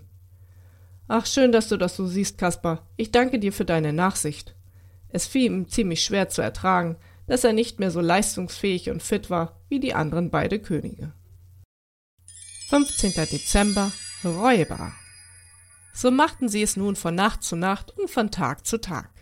Den Tag verschliefen sie in den Zelten und nachts folgten sie dem Stern, der führte sie immer nach Westen. Unbemerkt hefteten sich drei Räuber an ihre Fersen. Sie hausten in der Wüste und überfielen immer wieder Handelskarawanen, um ihnen ihre Waren abzunehmen. Schon einige Tage wunderten sich diese finsteren Kerle, warum die seltsame Reisegruppe immer nur nachts unterwegs war und die Tage verschliefen. Auch schien diese Karawane kaum Waren mitzuführen. Offensichtlich hatten sie in den Packtaschen nur Proviant, Zelte, Liegematten, Wasserschläuche und Futter für die Tiere. Die Räuber waren Meister im Verstecken. Keiner der Treiber oder der Könige bemerkten, dass sie ständig beobachtet wurden. Wieder einmal hatten die drei Räuber hinter einigen Felsbrocken Deckung gesucht. Aram, der kleinste von den Räubern, berichtete aufgeregt Ich habe heute Morgen bei der Ankunft beobachtet, dass der mit dem Pferd vorne ein hölzernes Kästchen in seinem Zelt verstaut hat. Es muss wohl etwas ganz Wertvolles darin sein, weil er es nicht aus der Hand gegeben hat. Vielleicht ist das der Zweck ihrer Reise. Und der vornehme Herr auf dem Kamel übergab seinem Diener eine prächtige Dose, als er vom Kamel abstieg und er nahm sie sofort wieder an sich, als er festen Boden unter den Füßen hatte. Mir scheint, auch da wäre etwas Besonderes drinne. Und der auf dem Elefanten, hat der auch etwas Kostbares? Habt ihr das schon rausgekriegt? fragte Silas, der ein rechter Hauding war und aussah wie ein Schwergewichtsboxer. Nein, davon hatten sie noch nichts bemerkt. Es wurde ihnen langsam fast so langweilig, immer um die Reisegruppe herumzuschleichen. Sie mussten allmählich Erfolg haben. Ihr Räuberhauptmann wollte etwas sehen. Aber als die Karawane am nächsten Morgen in einer bewohnten Oase Halt machte, achteten sie alle drei besonders auf den Alten, der sich umständlich von seinem Elefanten herunterhelfen ließ. Ein reich verziertes Deckelkörbchen verbarg er schnell in seinem Burnus. So nennt man diesen langen Gewänder, die man dort trägt. Aha, der hatte also auch etwas Wertvolles dabei. Es war gut, dass sie das noch rechtzeitig herausgebracht haben. Die Bewohner der Oase waren sehr gastfreundlich und luden die Reisegruppe gerne zu einem gemeinsamen Mahl ein. Sie hatten ja nicht oft Gelegenheit, etwas Neues zu erfahren. Als alle auf dem Versammlungsplatz beisammen saßen und sich über den gebratenen Hammel freute, der heute ihnen zu Ehren geschlachtet und gebraten wurde, nutzten die Räuber die Gelegenheit, sich in die Zelte zu schleichen. Silas musste aufpassen und notfalls die Fremden aufhalten. Meistens verstecken die ihre wertvollen Sachen unter ihrer Schlafmatte, flüsterte Aram. Weißt du was, Ephraim? Wir legen ihnen etwas anderes darunter, dann merken sie es nicht gleich, dass ihnen etwas fehlt. Geschickt schob er unter Kaspers Matte einen großen Stein, der etwa die Form des Kästchens hatte. Melchior bekam eine Kokosnuss als Ersatz und Balthasar wurde mit einem Eierkörbchen getäuscht, das die Räuber hinter einer Hütte gefunden hatten. Alles ging glatt, niemand bemerkte etwas. 16. Dezember Weihrauch und Myrrhe Erst als sie eine Felswand mit einer versteckten Höhle erreicht hatten, die ihnen schon oft als Unterschlupf gedient hatte, getrauten sich die drei Räuber, sich genauer anzusehen, was sie da geklaut hatten. Lass mal sehen, Ephraim, was du da in deinem Sack hast. Zuerst kam das Deckelkörbchen von Balthasar zum Vorschein. Sie wunderten sich, weil es so leicht war. Vorsichtig öffneten sie den Deckel und fanden darin ein seidenes Säckchen, in dem es geheimnisvoll raschelte. Ein eigenartiger Duft ging davon aus. Ephraim fasste vorsichtig hinein und klebrige Körner rieselten zwischen seinen Fingern durch, als er die Hand wieder herauszog. Was ist das denn für ein Quatsch? fragte der vierschrötrige Silas. Haben die wirklich wegen so einem komischen Zeug diese Reise unternommen? Zweifelte Ephraim. Was ist denn das überhaupt? Das riecht aber komisch. Sie schüttelten ungläubig den Kopf. Nur Aram, der der schlauste von allen war, hatte eine mögliche Erklärung. Vielleicht ist das so etwas Medizinisches, so ein Harz, aus dem man eine Salbe machen kann, wenn einer krank ist oder so. Ach so, dämmerte es jetzt Ephraim. Myrrhe heißt das, glaube ich. Aber was sollen wir damit? Können wir so etwas brauchen? Was sagt unser Hauptmann, wenn er dieses Zeug sieht? Ach, lass mal sehen, was in dieser anderen Dose ist da, drängte Silas. Aram öffnete vorsichtig den Deckel. Da kam eine duftende Wolke aus dem Inneren. Wieder griff Ephraim hinein und ließ klebrige Körner durch die Finger rieseln. Ach, wieder so ein Zeug, schimpfte Silas enttäuscht. Aber es riecht anders. Ja, man wird fast schwindelig davon. Ist das auch so ein Harz? Aram wusste, es gibt noch mehr solcher Heilmittel oder Arzneien, die so komisch riechen. Kann sein, dass das Weihrauch ist. Damit kann man auch Geister vertreiben oder beschwören. Ja, meine ich zu glauben. Oh, das wird mir aber doch zu unheimlich, flüsterte nun Silas. Vor Geistern hatte er einen Heidenrespekt, so stark und unerschrocken er sonst war. Er war schrecklich abergläubisch und glaubte an Gespenster und Zauberei. Nun lass mal das Kästchen sehen, das ist ziemlich schwer. Vielleicht ist da etwas Vernünftiges drin. Ephraim zog das Kästchen aus dem Sack, betrachtete es von allen Seiten. Ja, schwer ist das schon, aber das ist ja auch aus schwerem Thujaholz. Jetzt versuchte er, den Deckel aufzuklappen. Mist, das Ding ist zugeschlossen. Ach, gib mal her, tönte Silas, der selbstbewusste Kraftprotz, und nahm das Kästchen siegesgewiss in die Hände. Dann holte er grinsend sein Messer aus dem Gürtel und zweckte es unter den Deckel. Aber der bewegte sich kaum. Immer stärker hebelte Silas an dem Deckel herum, bis schließlich die Klinge von seinem Messer mit lautem Blingen zersprang. Der abergläubische Silas wurde ganz blass. Ein zerbrochenes Messer. Das war ein ganz schlechtes Zeichen. Zitternd stellte er das Kästchen wieder unverrichteter Dinge hin. Damit will ich nichts mehr zu tun haben. Die Räuber blickten sich an. Aram fand als erster seine Sprache wieder und vermutete, sicher ist da auch wieder nur so ein Heilkräuterzeug drin. Und nach einigem Nachdenken jammerte er, was sind wir nur für Pechvögel? Ja, was machen wir denn jetzt? wollte Silas wissen. Ich würde sagen, wir lassen den Mist einfach hier und machen uns aus dem Staub. Silas war der Erste, der auf die Beine gesprungen war und die Höhle verließ. 17. Dezember Balthasar hat Glück. Kaspar war ganz blass, als er aus seinem Zelt kam. Was ist los mit dir? wunderte sich Melchior. Das Gold ist weg, das Kästchen mit dem Gold, mein Geschenk für den jungen König. Jemand hat mir einen Stein unter meine Schlafmatte gelegt. Im Ernst? Da muss ich doch gleich nachschauen, sagte Melchior und stürzte nun auch in sein Zelt. Auch er konnte kaum sprechen vor Aufregung. Meine Dose mit dem Weihrauch ist auch weg. Schnell holten sie Balthasar und drängten ihn, nach seinem Körbchen zu schauen. Tatsächlich war auch Balthasars Geschenk für das Kind verschwunden. In der ganzen Oase herrschte nun empörte Aufregung.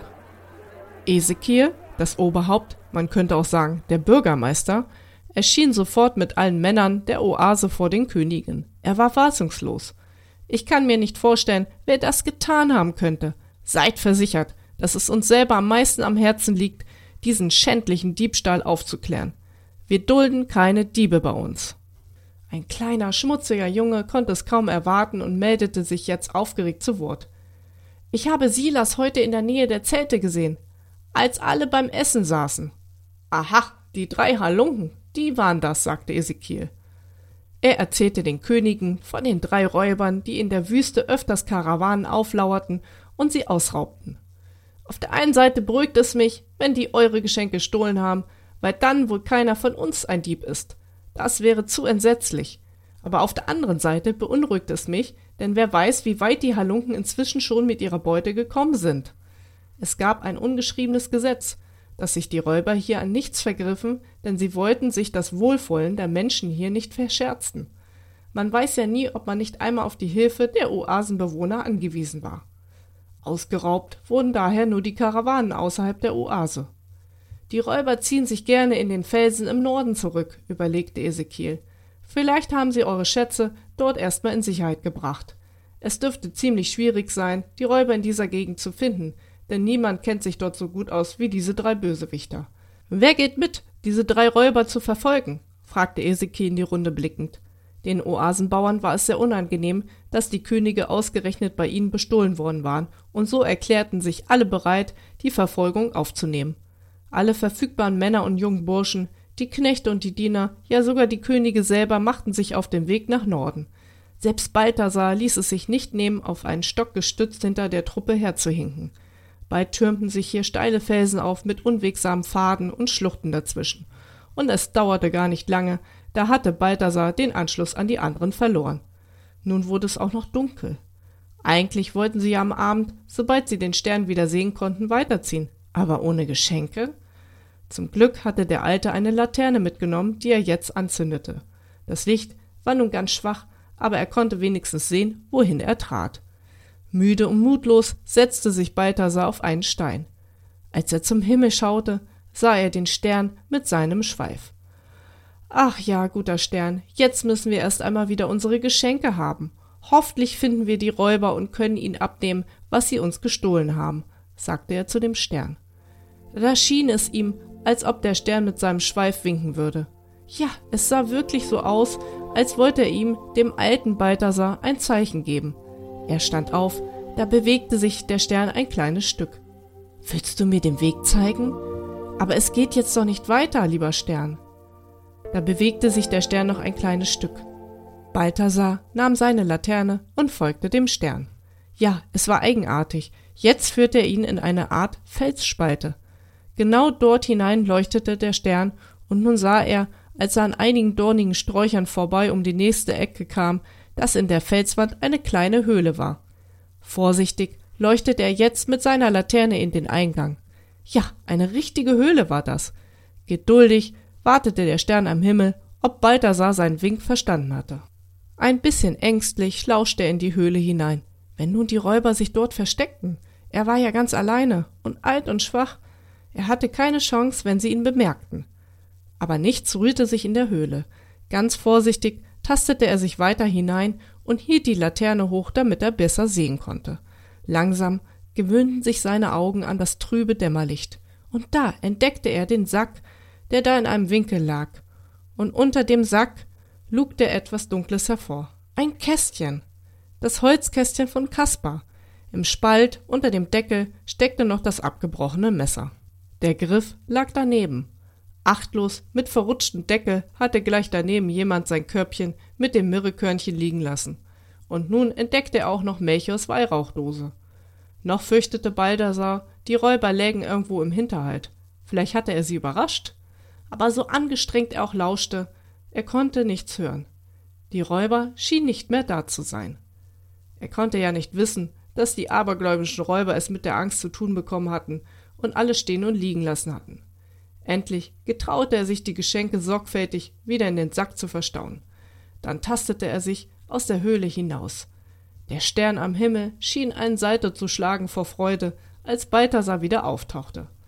Der schaute hinauf zu seinem Weggefährten und sagte Danke, lieber Stern, du hast mir den richtigen Weg gezeigt.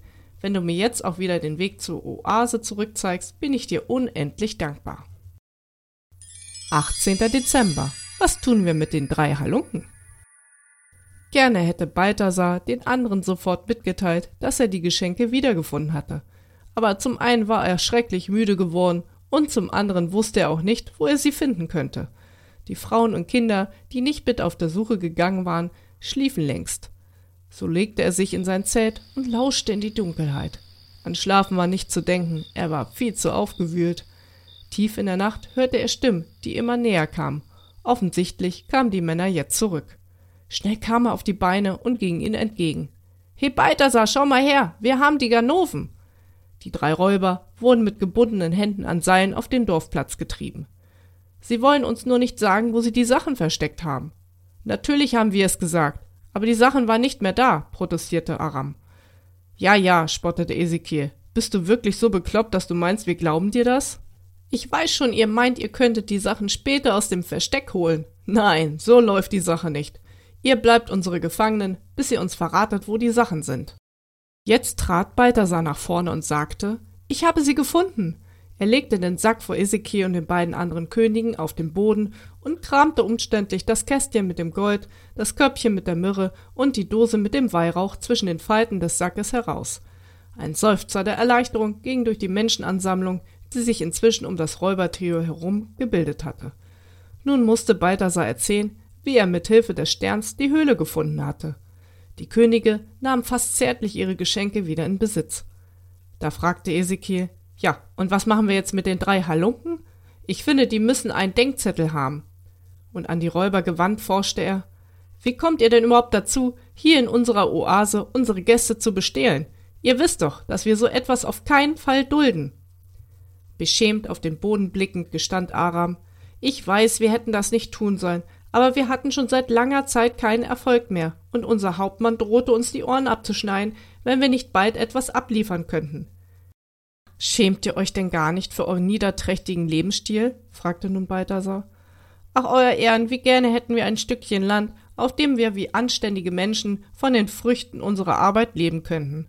Und Silas fügte hinzu, oder auch nur einem Herrn, dem wir mit der Kraft unserer Hände und Beine dienen könnten, damit wir ein Dach über dem Kopf und unser tägliches Brot hätten, setzte Aram nur noch hinzu. Aber wir haben nichts, nichts, nichts, nichts, wenn wir nicht im Auftrag unseres Hauptmannes rauben würden, müssten wir verhungern. Betreten guckten sich die Könige an. Über die Sorgen solcher armen Leuten hatten sie noch nie nachgedacht. Nach einigem Überlegen beschlossen sie, dass die Räuber noch gefesselt bleiben sollten. Das Nachtmahl war überfällig. Alle hatten Hunger und man bereitete eine einfache Mahlzeit zu. Auch die Räuber bekamen zu essen und zu trinken, und dann war es Zeit, sich zur Ruhe zu begeben. Wieder träumte Balthasar etwas, was ihn ganz fröhlich machte, als er am Morgen aufwachte. Aufgeregt berichtete er seinen beiden Freunden davon. Er hatte im Traum die Räuber vor sich gesehen, wie sie verwundert die Dose mit dem Weihrauch und das Körbchen mit der Myrrhe geöffnet hatten. Offensichtlich hatten sie keine Ahnung, was das war, sonst hätten sie die Dinge nicht in der Höhle so achtlos zurückgelassen. Dass diese Körner so wertvoll waren, lag ja doch daran, dass es sehr mühsam war, das Harz zu gewinnen und vor allem die Sträucher und Bäume in den Bergen zu finden. Vielleicht konnte man die drei Halunken dafür gewinnen, ihre viele Zeit und ihre Ortskenntnisse in der Felsenwüste einzusetzen, um mehr von diesen kostbaren Duft- und Balsamkörnern zu sammeln. Am Morgen unterbreitete Balthasar seine Idee den beiden anderen. Die waren begeistert davon. Wenn die Räuber wirklich den Willen hatten, ein anständiges Leben zu führen, wäre das sicher eine Möglichkeit. Sie holten die Räuber und ließen sie sich hinsetzen. Wisst ihr, was in der Dose war und dem Deckelkörbchen, das ihr uns gestohlen hattet? Aram antwortete. Ich meine, das war so eine Art Medizin oder zum Einbalsamieren. Wisst ihr auch, wo man diese Körner herbekommt? Nein, darüber wussten sie nichts. Deshalb erklärte ihnen Balthasar, das sind Bäume oder Sträucher, die ein Harz ausschwitzen, wenn die Rinde verletzt wird. Kaspar schlug nun vor. Dieses Harz ist sehr kostbar und auf der ganzen Welt begehrt. Könnt ihr euch vorstellen, in der Felsenwüste nach diesen Bäumen zu suchen und das Harz davon zu gewinnen? Ich bin sicher, das wäre eine einträgliche Sache für euch. Ihr könnt euren guten Willen beweisen, dass ihr ein anständiges Leben führen wollt, wenn ihr das ausprobiert. Mit einem frohen Lächeln nickte Aram nachdenklich. Das könnte man probieren. Aber ich weiß ja gar nicht, wie diese Sträucher oder Bäume aussehen. Kennt ihr diese Sträucher? Wandte er sich an Ephraim und Silas. Traurig schüttelten die beiden den Kopf. Balthasar wusste Rat. Ihr müsst euch den Geruch des Harzes merken, und dann ritzt ihr die Rinde der Bäume an, die ihr in der Wüste findet. Kommt Harz aus der Wunde, dann riecht ihr daran und schon wisst ihr, ob das Myrrhe oder Weihrauch ist. So bekommt ihr bald Erfahrung darin, wo ihr das wertvolle Harz gewinnen könnt. Arams Augen leuchteten. Ephraim und Silas sahen noch etwas ungläubig aus, aber sie vertrauten auf ihren Anführer. Wenn ihr das Harz, was da heraustropft, trocknen lasst, könnt ihr es später abkratzen. Melchior fragte noch einmal, meint ihr, das wäre eine Möglichkeit für euch? Auf dem Rückweg, wenn wir wieder nach Hause ziehen, kommen wir wieder hier vorbei. Wenn ihr dann ein bisschen Weihrauch oder Myrrhe geerntet habt, kaufen wir euch das ab zu einem fairen Preis. Sicher werdet ihr es nicht bereuen, dass ihr es ausprobiert habt. Das erste Mal in ihrem Leben hatten die drei Räuber den guten Vorsatz, anständige, ehrbare Menschen zu werden. Die Fesseln wurden ihnen abgenommen und die Könige bereiteten sich auf die Weiterreise vor. Sobald der Stern am Abend zu sehen war, würden sie weiterziehen. 19. Dezember Kein Königskind in Jerusalem. Der Stern wartete am Abend schon ungeduldig. Es sollte nun endlich weitergehen. Immer nach Westen ging es, immer nach Westen. Nach zwei Nachtmärschen näherten sie sich bereits Jerusalem, der Hauptstadt von Palästina. Die goldene Kuppe des Tempels der Juden funkelte prächtig in der Sonne, als am frühen Morgen der Stern schon etwas verblasste. Kaspar hielt sein Pferd an und ritt ein paar Meter zurück zu Melchior. Ich denke, wir sind da. Was hältst du davon, wenn wir direkt zum Schloss reiten und dem neugeborenen König unsere Aufwartung machen? Schau mal, der Stern steht aber nicht direkt über Jerusalem, der steht etwas abseits. Hm, machte Kaspar. Vielleicht ist das Schloss ja etwas außerhalb der Stadt. Wir fragen uns einfach durch. Am Stadttor fragten sie die Torwächter. He, wir wollen zum Schloss und den neugeborenen König ehren. Wo bitte sehr geht's denn zum Schloss? Ein neugeborener König? Hier bei uns? Bei uns gibt es keinen neugeborenen König, das wüssten wir doch. König Herodes sitzt fest im Sattel und von Nachwuchs ist nach wie vor nichts bekannt. Kaspar und Melchior schauten einander ganz verdutzt an. Sollten sie den Stern falsch gedeutet haben? Aber der Stern hatte sie doch ganz eindeutig bis hierher geführt. Sie waren ziemlich ratlos. Ja, was machen wir denn jetzt? fragte Melchior. Nun bezogen sie Balthasar in ihre Beratung mit ein. Der guckte etwas verschlafen, aber voller Erwartung von seinem Balkon herunter. In wenigen Sätzen schilderten sie ihm das Problem. Balthasar, der sich auf eine etwas komfortablere Umgebung freute, schlug vor, dem König trotzdem einen Besuch abzustatten.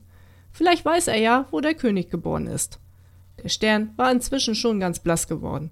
Mit einem nachdenklichen Blick darauf fügte Balthasar hinzu, offensichtlich hat der Stern ja wirklich ein anderes Ziel im Auge. Nun zogen sie also erst einmal zum Schloss. Niemand kam, sie zu begrüßen. Im Gegenteil, man wollte ihnen sogar den Zutritt zum Schlosshof verwehren. Erst als sie sich als Könige aus dem Morgenland zu erkennen gaben, bequemte sich ein Torwächter zu König Herodes. Lange mussten sie warten, bis sie schließlich bei Herodes vorgelassen wurden. Ein ungepflegter, widerlicher, dicker Kerl lümmelte sich da lässig in seinem Thron und musterte die Könige unfreundlich von Kopf bis Fuß. Was führt euch zu mir? fragte er schließlich mit einer heißeren Stimme und fuhr fort, Kürbiskerne zu kauen. Melchior ergriff das Wort. Verehrter König, wir sind drei Sterndeuter und erhielten von den Gestirnen die Kunde, dass im Westen ein König geboren sei, Vielleicht wisst ihr Näheres darüber? Herodes schluckte und wurde blass, fing sich aber ganz schnell wieder. Also in unserem Schloss wird derzeit kein Nachwuchs erwartet. Und mir ist auch nicht zu Ohren gekommen, wo das sein könnte. Im Westen kommt ja auch kein Königreich mehr. Meine Grenze im Westen ist das Meer. Und rund um das Meer herrschen die Römer, zu denen ich gute Verbindungen habe. Aber von meinem Freund Augustus, dem römischen Kaiser, ist mir auch nicht bekannt, dass er Nachwuchs erwartet. Ich kann mir also nicht vorstellen, wo hier ein König geboren sein soll, murrte er ziemlich unfreundlich. Scheinheilig fügte er dann noch hinzu. Aber das interessiert mich schon, ob da wirklich irgendwo ein König geboren ist. Deshalb will ich, dass ihr auf dem Rückweg bei mir vorbeikommt und mir mitteilt, wo er steckt. Dann kann ich ihn auch besuchen. Damit hatte er das Interesse an seinen Gästen verloren und er befahl seinen Sklaven, ihm die Badewanne zu füllen, weil er baden wollte. Damit war klar, dass der Besuch bei Herodes zu Ende war. Enttäuscht und verärgert über die Unfreundlichkeit des Königs machten sich die drei Weisen aus dem Morgenland wieder auf den Weg. 20. Dezember Geschenke für den jungen König. Schon in der nächsten Nacht senkte sich der Stern etwas abseits von Bethlehem immer tiefer. Die Könige waren voller Erwartung. Sie wunderten sich aber, als der Stern sich scheinbar auf dem freien Feld niederlassen wollte. Irgendwas kann da nicht stimmen, Kaspar schüttelte den Kopf. Da ist doch nichts, nur ein Schuppen oder eine Scheune oder sowas. Auch Melcher schaute ziemlich ratlos auf das Feld, wo der Stern sich nun hartnäckig über diesem alten Holzschuppen hielt. Ich würde vorschlagen, wir machen jetzt einmal Rast und schlagen unsere Zelte auf. Morgen früh sehen wir dann weiter.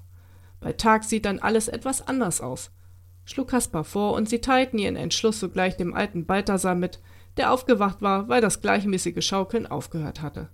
Solange die Diener und Knechte die Zelte aufschlugen, konnten die drei es aber nicht lassen, immer wieder hinüberzuschauen zu der alten Hütte auf dem Feld. Sie waren sich aber ziemlich einig, dass dort niemals der Messias geboren sein könnte. Der Stern dagegen schien ganz zufrieden zu sein. Er bewegte sich keinen Meter mehr weiter. Wenn man allerdings ganz genau hinschaute, sah man ein sonderbares Leuchten aus dem Inneren der Hütte. Kopfschüttelnd begaben sich die Könige zur Ruhe. Als sie am Morgen aufwachten, konnten sie in der Dämmerung gerade noch erkennen, dass der Stern hartnäckig immer noch über dem Stall stand. Auf dem Weg bemerkten sie schließlich eine Frau, die mit ihrem Kind und einem Körbchen am Arm etwas ängstlich daherkam und sich anscheinend über die prächtigen Zelte wunderte, die am Tag zuvor noch nicht dagestanden hatten. Melchior trat ihr höflich entgegen und fragte Liebe Frau, sagen Sie, ist hier in der Nähe ein Kind geboren? Von einem König sprach er wohlweislich noch nicht, denn er wollte sich nicht lächerlich machen. Ganz schüchtern antwortete sie Ja, ja, dort drüben in dem Stall, da ist ein wundersames Kind geboren. Die armen Leute fanden keine andere Unterkunft und mussten in diesem armseligen Stall unterkommen. Und da kam dann halt auch das Kindchen zur Welt. Zum Glück ist alles gut gegangen und wir bringen der Familie nun täglich etwas zu essen und was man sonst noch so braucht. Mit so einem Neugeborenen kann man ja bei der kalten Jahreszeit noch keine lange Reise unternehmen. Ach, die Leute sind gar nicht von hier? Nein, die kommen aus Nazareth. Die sind nur hier, weil der Kaiser Augustus seine Untertanen zählen will. Und da muss sich halt jeder in seinem Geburtsort melden. Und was ist das nun für ein besonderes Kind? forschte Melchior weiter. Auch Balthasar war inzwischen dazugekommen. Die Hirten auf dem Feld haben erzählt, ihnen sei ein Engel erschienen, der gesagt hat, euch ist der Heiland geboren. Man erzählt sich erstaunlich Dinge von dem Kind. Alle Leute sind ganz begeistert von ihm. Es muss schon ein ganz besonderes Kind sein. Die Könige danken der Frau und waren sich nun doch ziemlich sicher, dass es sich hier um den neugeborenen König handeln musste.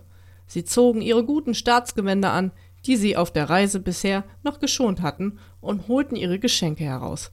Kaspar das Goldkästchen, Melchior die Dose mit der Myrrhe und Balthasar das Deckelkörbchen voller Weihrauchkörner.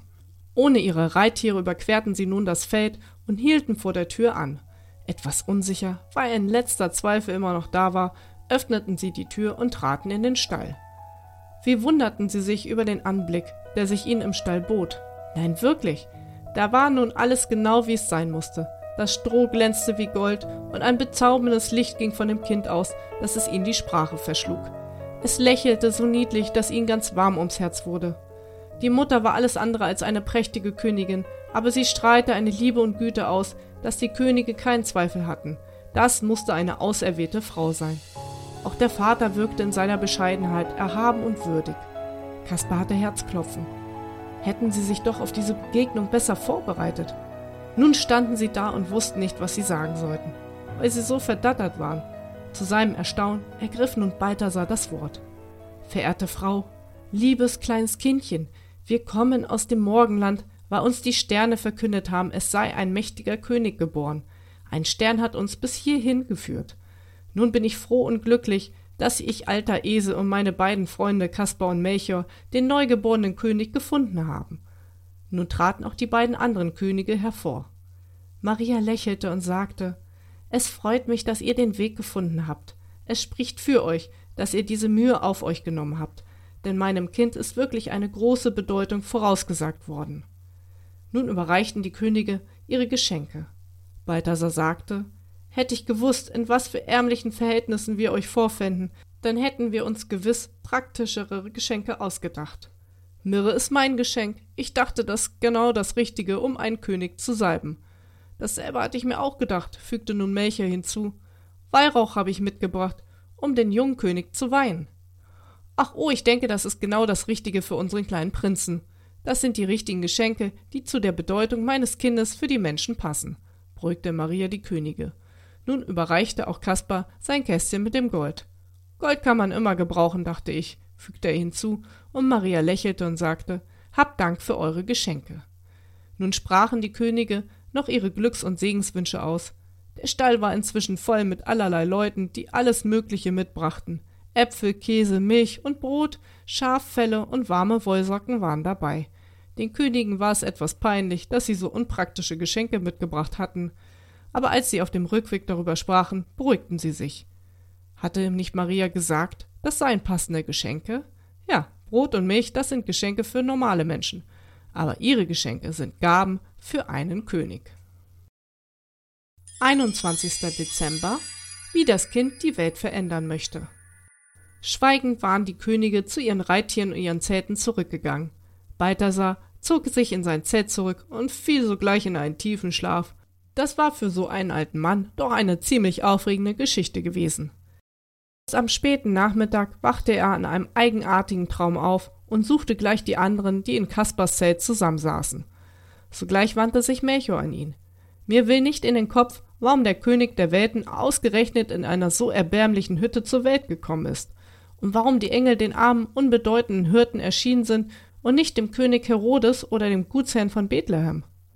Wenn er wirklich der Erlöser ist, auf den die Menschheit so lange gewartet hat, dann müsste er doch mit Pauken und Trompeten, mit ehrfurchtgebietender Pracht und in Glanz und Herrlichkeit kommen. Er schüttelte verständnislos den Kopf. Lange sagten sie nichts, aber dann ergriff Balthasar das Wort. Ich könnte mir denken, dass es etwas zu bedeuten hat, dass er nicht mit Pauken und Trompeten gekommen ist, sogar ganz ärmlich und bescheiden. Wie kann er dann die Weltherrschaft errichten, wenn er so unscheinbar und bedürftig auftritt? wollte Kaspar wissen. Findest du, dass das Kind unscheinbar war? fragte Kaspar. Nein, unscheinbar war das Kind ganz und gar nicht und auch die Eltern nicht, mischte sich nun Melchior ein. Das Kind hatte doch eine Ausstrahlung, die uns alle gerührt hatte. Findest du nicht? Vielleicht will es die Welt nicht mit Pauken und Trompeten oder gar mit Waffengefalt verändern, sondern mit Liebe und Freundlichkeit.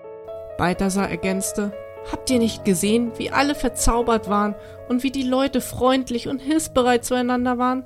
Alle nahmen Rücksicht aufeinander. Sogar diesen armen und vernunftigen Kerl an der Tür haben sie mit Respekt behandelt. Meint ihr nicht, dass die Welt mit Liebe verändert werden könnte? Melchior nickte nachdenklich mit dem Kopf. Ja, Balthasar, du könntest recht haben. Das war ganz bestimmt ein ganz eindeutiges Zeichen. Nicht mit der Macht der Waffen will der neue König die Welt erlösen, sondern mit Liebe und Menschlichkeit. Lange unterhielten sich die Könige noch und malten sich aus, wie eine neue, bessere Welt aussehen könnte. 22. Dezember Nicht zu Herodes. Sehr lange waren die Könige jetzt schon von zu Hause fort.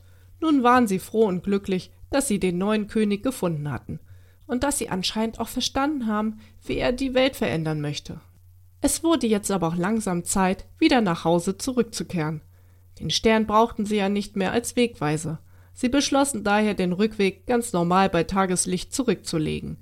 Sie sollten auf dem Heimweg ja noch dem König Herodes berichten, wo sie den neugeborenen König gefunden hatten. Lust hatten sie keine große, denn Herodes war so ein rechter Widerling gewesen. Nur weil sie es ihm zugesagt hatten, fühlten sie sich verpflichtet. Aber in der Nacht vor dem Aufbruch hatte Balthasar wieder einen Traum. Er sah König Herodes, wie er mit einem Schwert in der Hand und irrem Blick mit schriller Stimme schrie wo ist dieser verfluchte König? Ich will ihn töten, außer mir soll es hier keinen anderen König geben. Basta! Ganz verstört erzählte Balthasar am anderen Morgen seinen Freunden von seinem Traum. Was du auch? Ich habe dasselbe geträumt, lachte Melchior, und auch Kaspar, der dazu kam, hatte diese Erscheinung im Schlaf gehabt. Da war ihnen sofort klar, dass sie auf keinen Fall bei Herodes anhalten durften. Fröhlich ließen sie die Zelte abbrechen und alles auf den Lasttieren verstauen und machten sich auf den Heimweg immer nach Osten der Morgensonne entgegen. 23. Dezember aus Räubern werden anständige Leute. Es soll nun nicht vergessen werden, dass die Könige auf der Rückreise wieder durch die Oase kamen, wo sie mit Spannung erwartet wurden. Ezekiel sah sie schon vom Weiten kommen und ging ihnen ein Stück entgegen. Seid willkommen, liebe Könige. Wie war eure Reise? Habt ihr den König gefunden? Oh ja, lieber Ezekiel, wenn es auch ganz anders ablief, als wir erwartet hatten. Stellt euch vor, der neue König ist in einem Stall geboren, nicht etwa in einem Schloss. Ja, hat man denn gar keinen Respekt vor ihm, dass man ihm so wenige Ehre erweist? fragte der nun. Die drei Könige erzählten den Oasenbauern nun ihre Erlebnisse mit Herodes und mit dem Kind in der Krippe und zu welchem Schluss sie danach gekommen waren. Ezekiel nickte bedeutsam und sagte, das wäre wirklich gut, wenn die Welt nicht von machtgierigen Königen, sondern von fürsorglich gerechten und menschlichen Königen regiert würde. Aber wo wir gerade bei Güte und Menschlichkeit sind, wir haben euch auch eine gute Nachricht zu überbringen. Unsere drei Halunken sind inzwischen mit Feuer und Flamme zu Weihrauch und Myrrhesammlern geworden. Schaut her, wie viel sie schon zusammengetragen haben. Ezekiel holte zwei Töpfchen aus seiner Hütte. Im einen lagen etwa zwei Hände voll goldgelber und blassbrauner Körner. Das war Myrrhe. Im anderen Topf waren etwas weniger von dem meergrauen Weihrauchkörnern. Meine Güte, rief Kaspar aus, das ist zusammen ja schon ein kleines Vermögen wert. Die waren aber fleißig, die drei. Wo sind sie denn überhaupt? Ach, die sind schon wieder unterwegs. Ihr Eifer ist nicht zu bremsen. Aber ich denke, wenn ihr zwei, drei Tage Zeit habt, dann könnt ihr sie sicher noch einmal antreffen. Das wäre mir eigentlich ziemlich wichtig, sagte nun Balthasar, denn es tut ihnen sicher gut, wenn sie uns ihre Ausbeute selber verkaufen können. Von dem Erlös können sie sich sicher einige Wochen lang ernähren. Hoffentlich lassen sie dann das Suchen nicht wieder bleiben, wenn sie so eine Menge Geld dafür bekommen meinte Melchior nun etwas nachdenklicher. Ach, das glaube ich nicht. Die sind so etwas von begeistert von dieser Idee, dass ich mir nicht vorstellen kann, dass sie das nach dem ersten Erfolg schon wieder aufgeben. Die drei Könige beschlossen nun, auf jeden Fall auf die Rückkehr der Myrrhe- und Weihrauchsammler zu warten. In der Oase ließ es sich auch angenehm leben. Die Bauern bewirteten sie einfach, aber sehr gastfreundlich, und sie bemühten sich, den Königen das Beste zu bieten, was sie hatten, denn die Könige waren ausgesprochen großzügig mit ihrer Bezahlung. Tatsächlich kamen am übernächsten Abend die drei Kerle zurück. Ihre Ausbeute war diesmal klein, aber sie waren guter Dinge. Wir kennen nun eine Stelle, wo ziemlich viele Myrrhesträucher wachsen. Dort haben wir angefangen, die Rinde einzuritzen, damit das Harz heraustropft. In ein paar Tagen können wir die Tropfen dann abkratzen. Bei der Hitze dauert das Trocknen sicher nicht lange. Mit dem Weihrauch wollen wir das dann genauso machen. Da müssen wir noch in eine andere Gegend. Die Könige freuten sich, dass sie den Räubern mit ihrer Idee so gute Zukunftsaussichten geben konnten. Sie boten ihnen eine Menge Geld für die Harzkörner. Die Räuber bekamen ganz große Augen. Ja, nun hatten sie es geschafft. Sie konnten ihren Lebensunterhalt durch ihre eigene Arbeit verdienen. Sie brauchten nicht mehr Karawanen auszurauben, sondern sie konnten ihnen sogar etwas Wertvolles verkaufen. Auch die Könige waren glücklich, dass ihre Reise zu dem kleinen Königskind ganz nebenbei so erfolgreich gewesen war.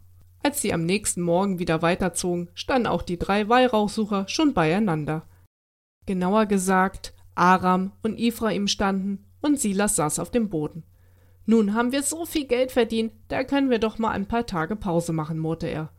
Aber Aram schimpfte. Willst du schon wieder kneifen? Wir müssen noch die Weihrauchbäume anritzen. Das finde ich gar nicht gut, dass du dich schon wieder auf die faule Haut legen willst. Aber gut, dann bleib du hier. Dann gehen wir beide ohne dich aber glaube nicht, dass du dann ein Anrecht auf die kommende Ernte hast. Da erhob sich Silas schwerfällig. Ist ja gut, ihr habt ja recht. Aram war froh, dass er Silas nun doch noch überzeugen hatte können. Es wird sie wohl immer geben, die bequem, die lieber von der Hand in den Mund leben wollten. Aber dann sollen sie sich auch nicht beklagen, dachte er. 24. Dezember die Flucht nach Ägypten.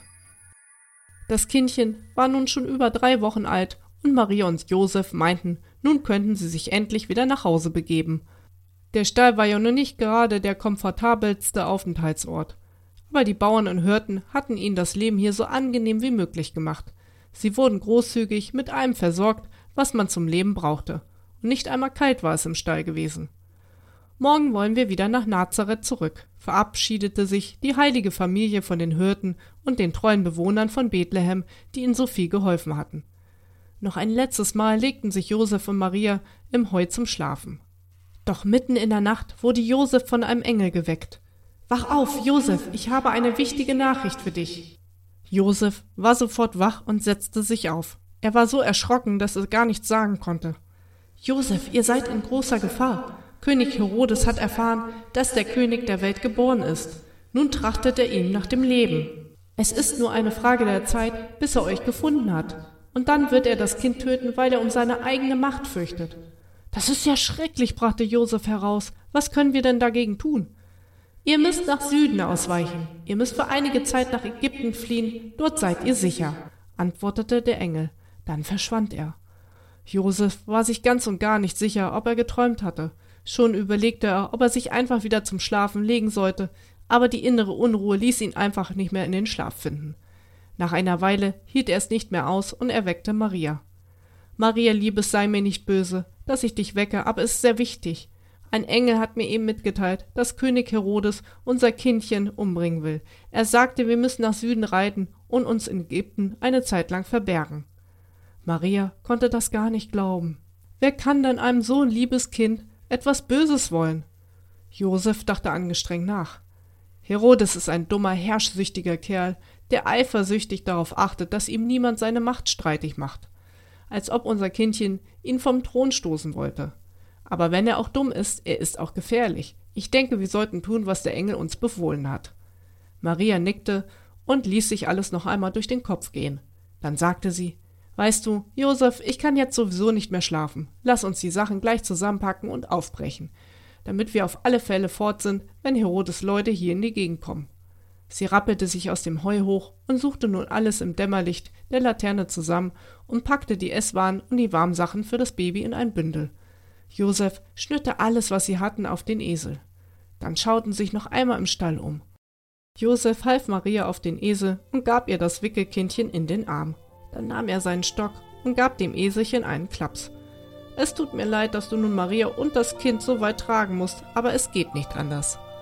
Der Esel aber schaute Josef mit leuchtenden Augen an und sagte, es gibt keine größere Freude für mich, als Maria und das Kind zu tragen. Und wenn es sein muss, trage ich sie auch bis ans Ende der Welt. Die Stalltür schwang knarrend auf, und Josef führte den Esel hinaus, der trug seine kostbare Last leicht wie ein Bündelchen Heu.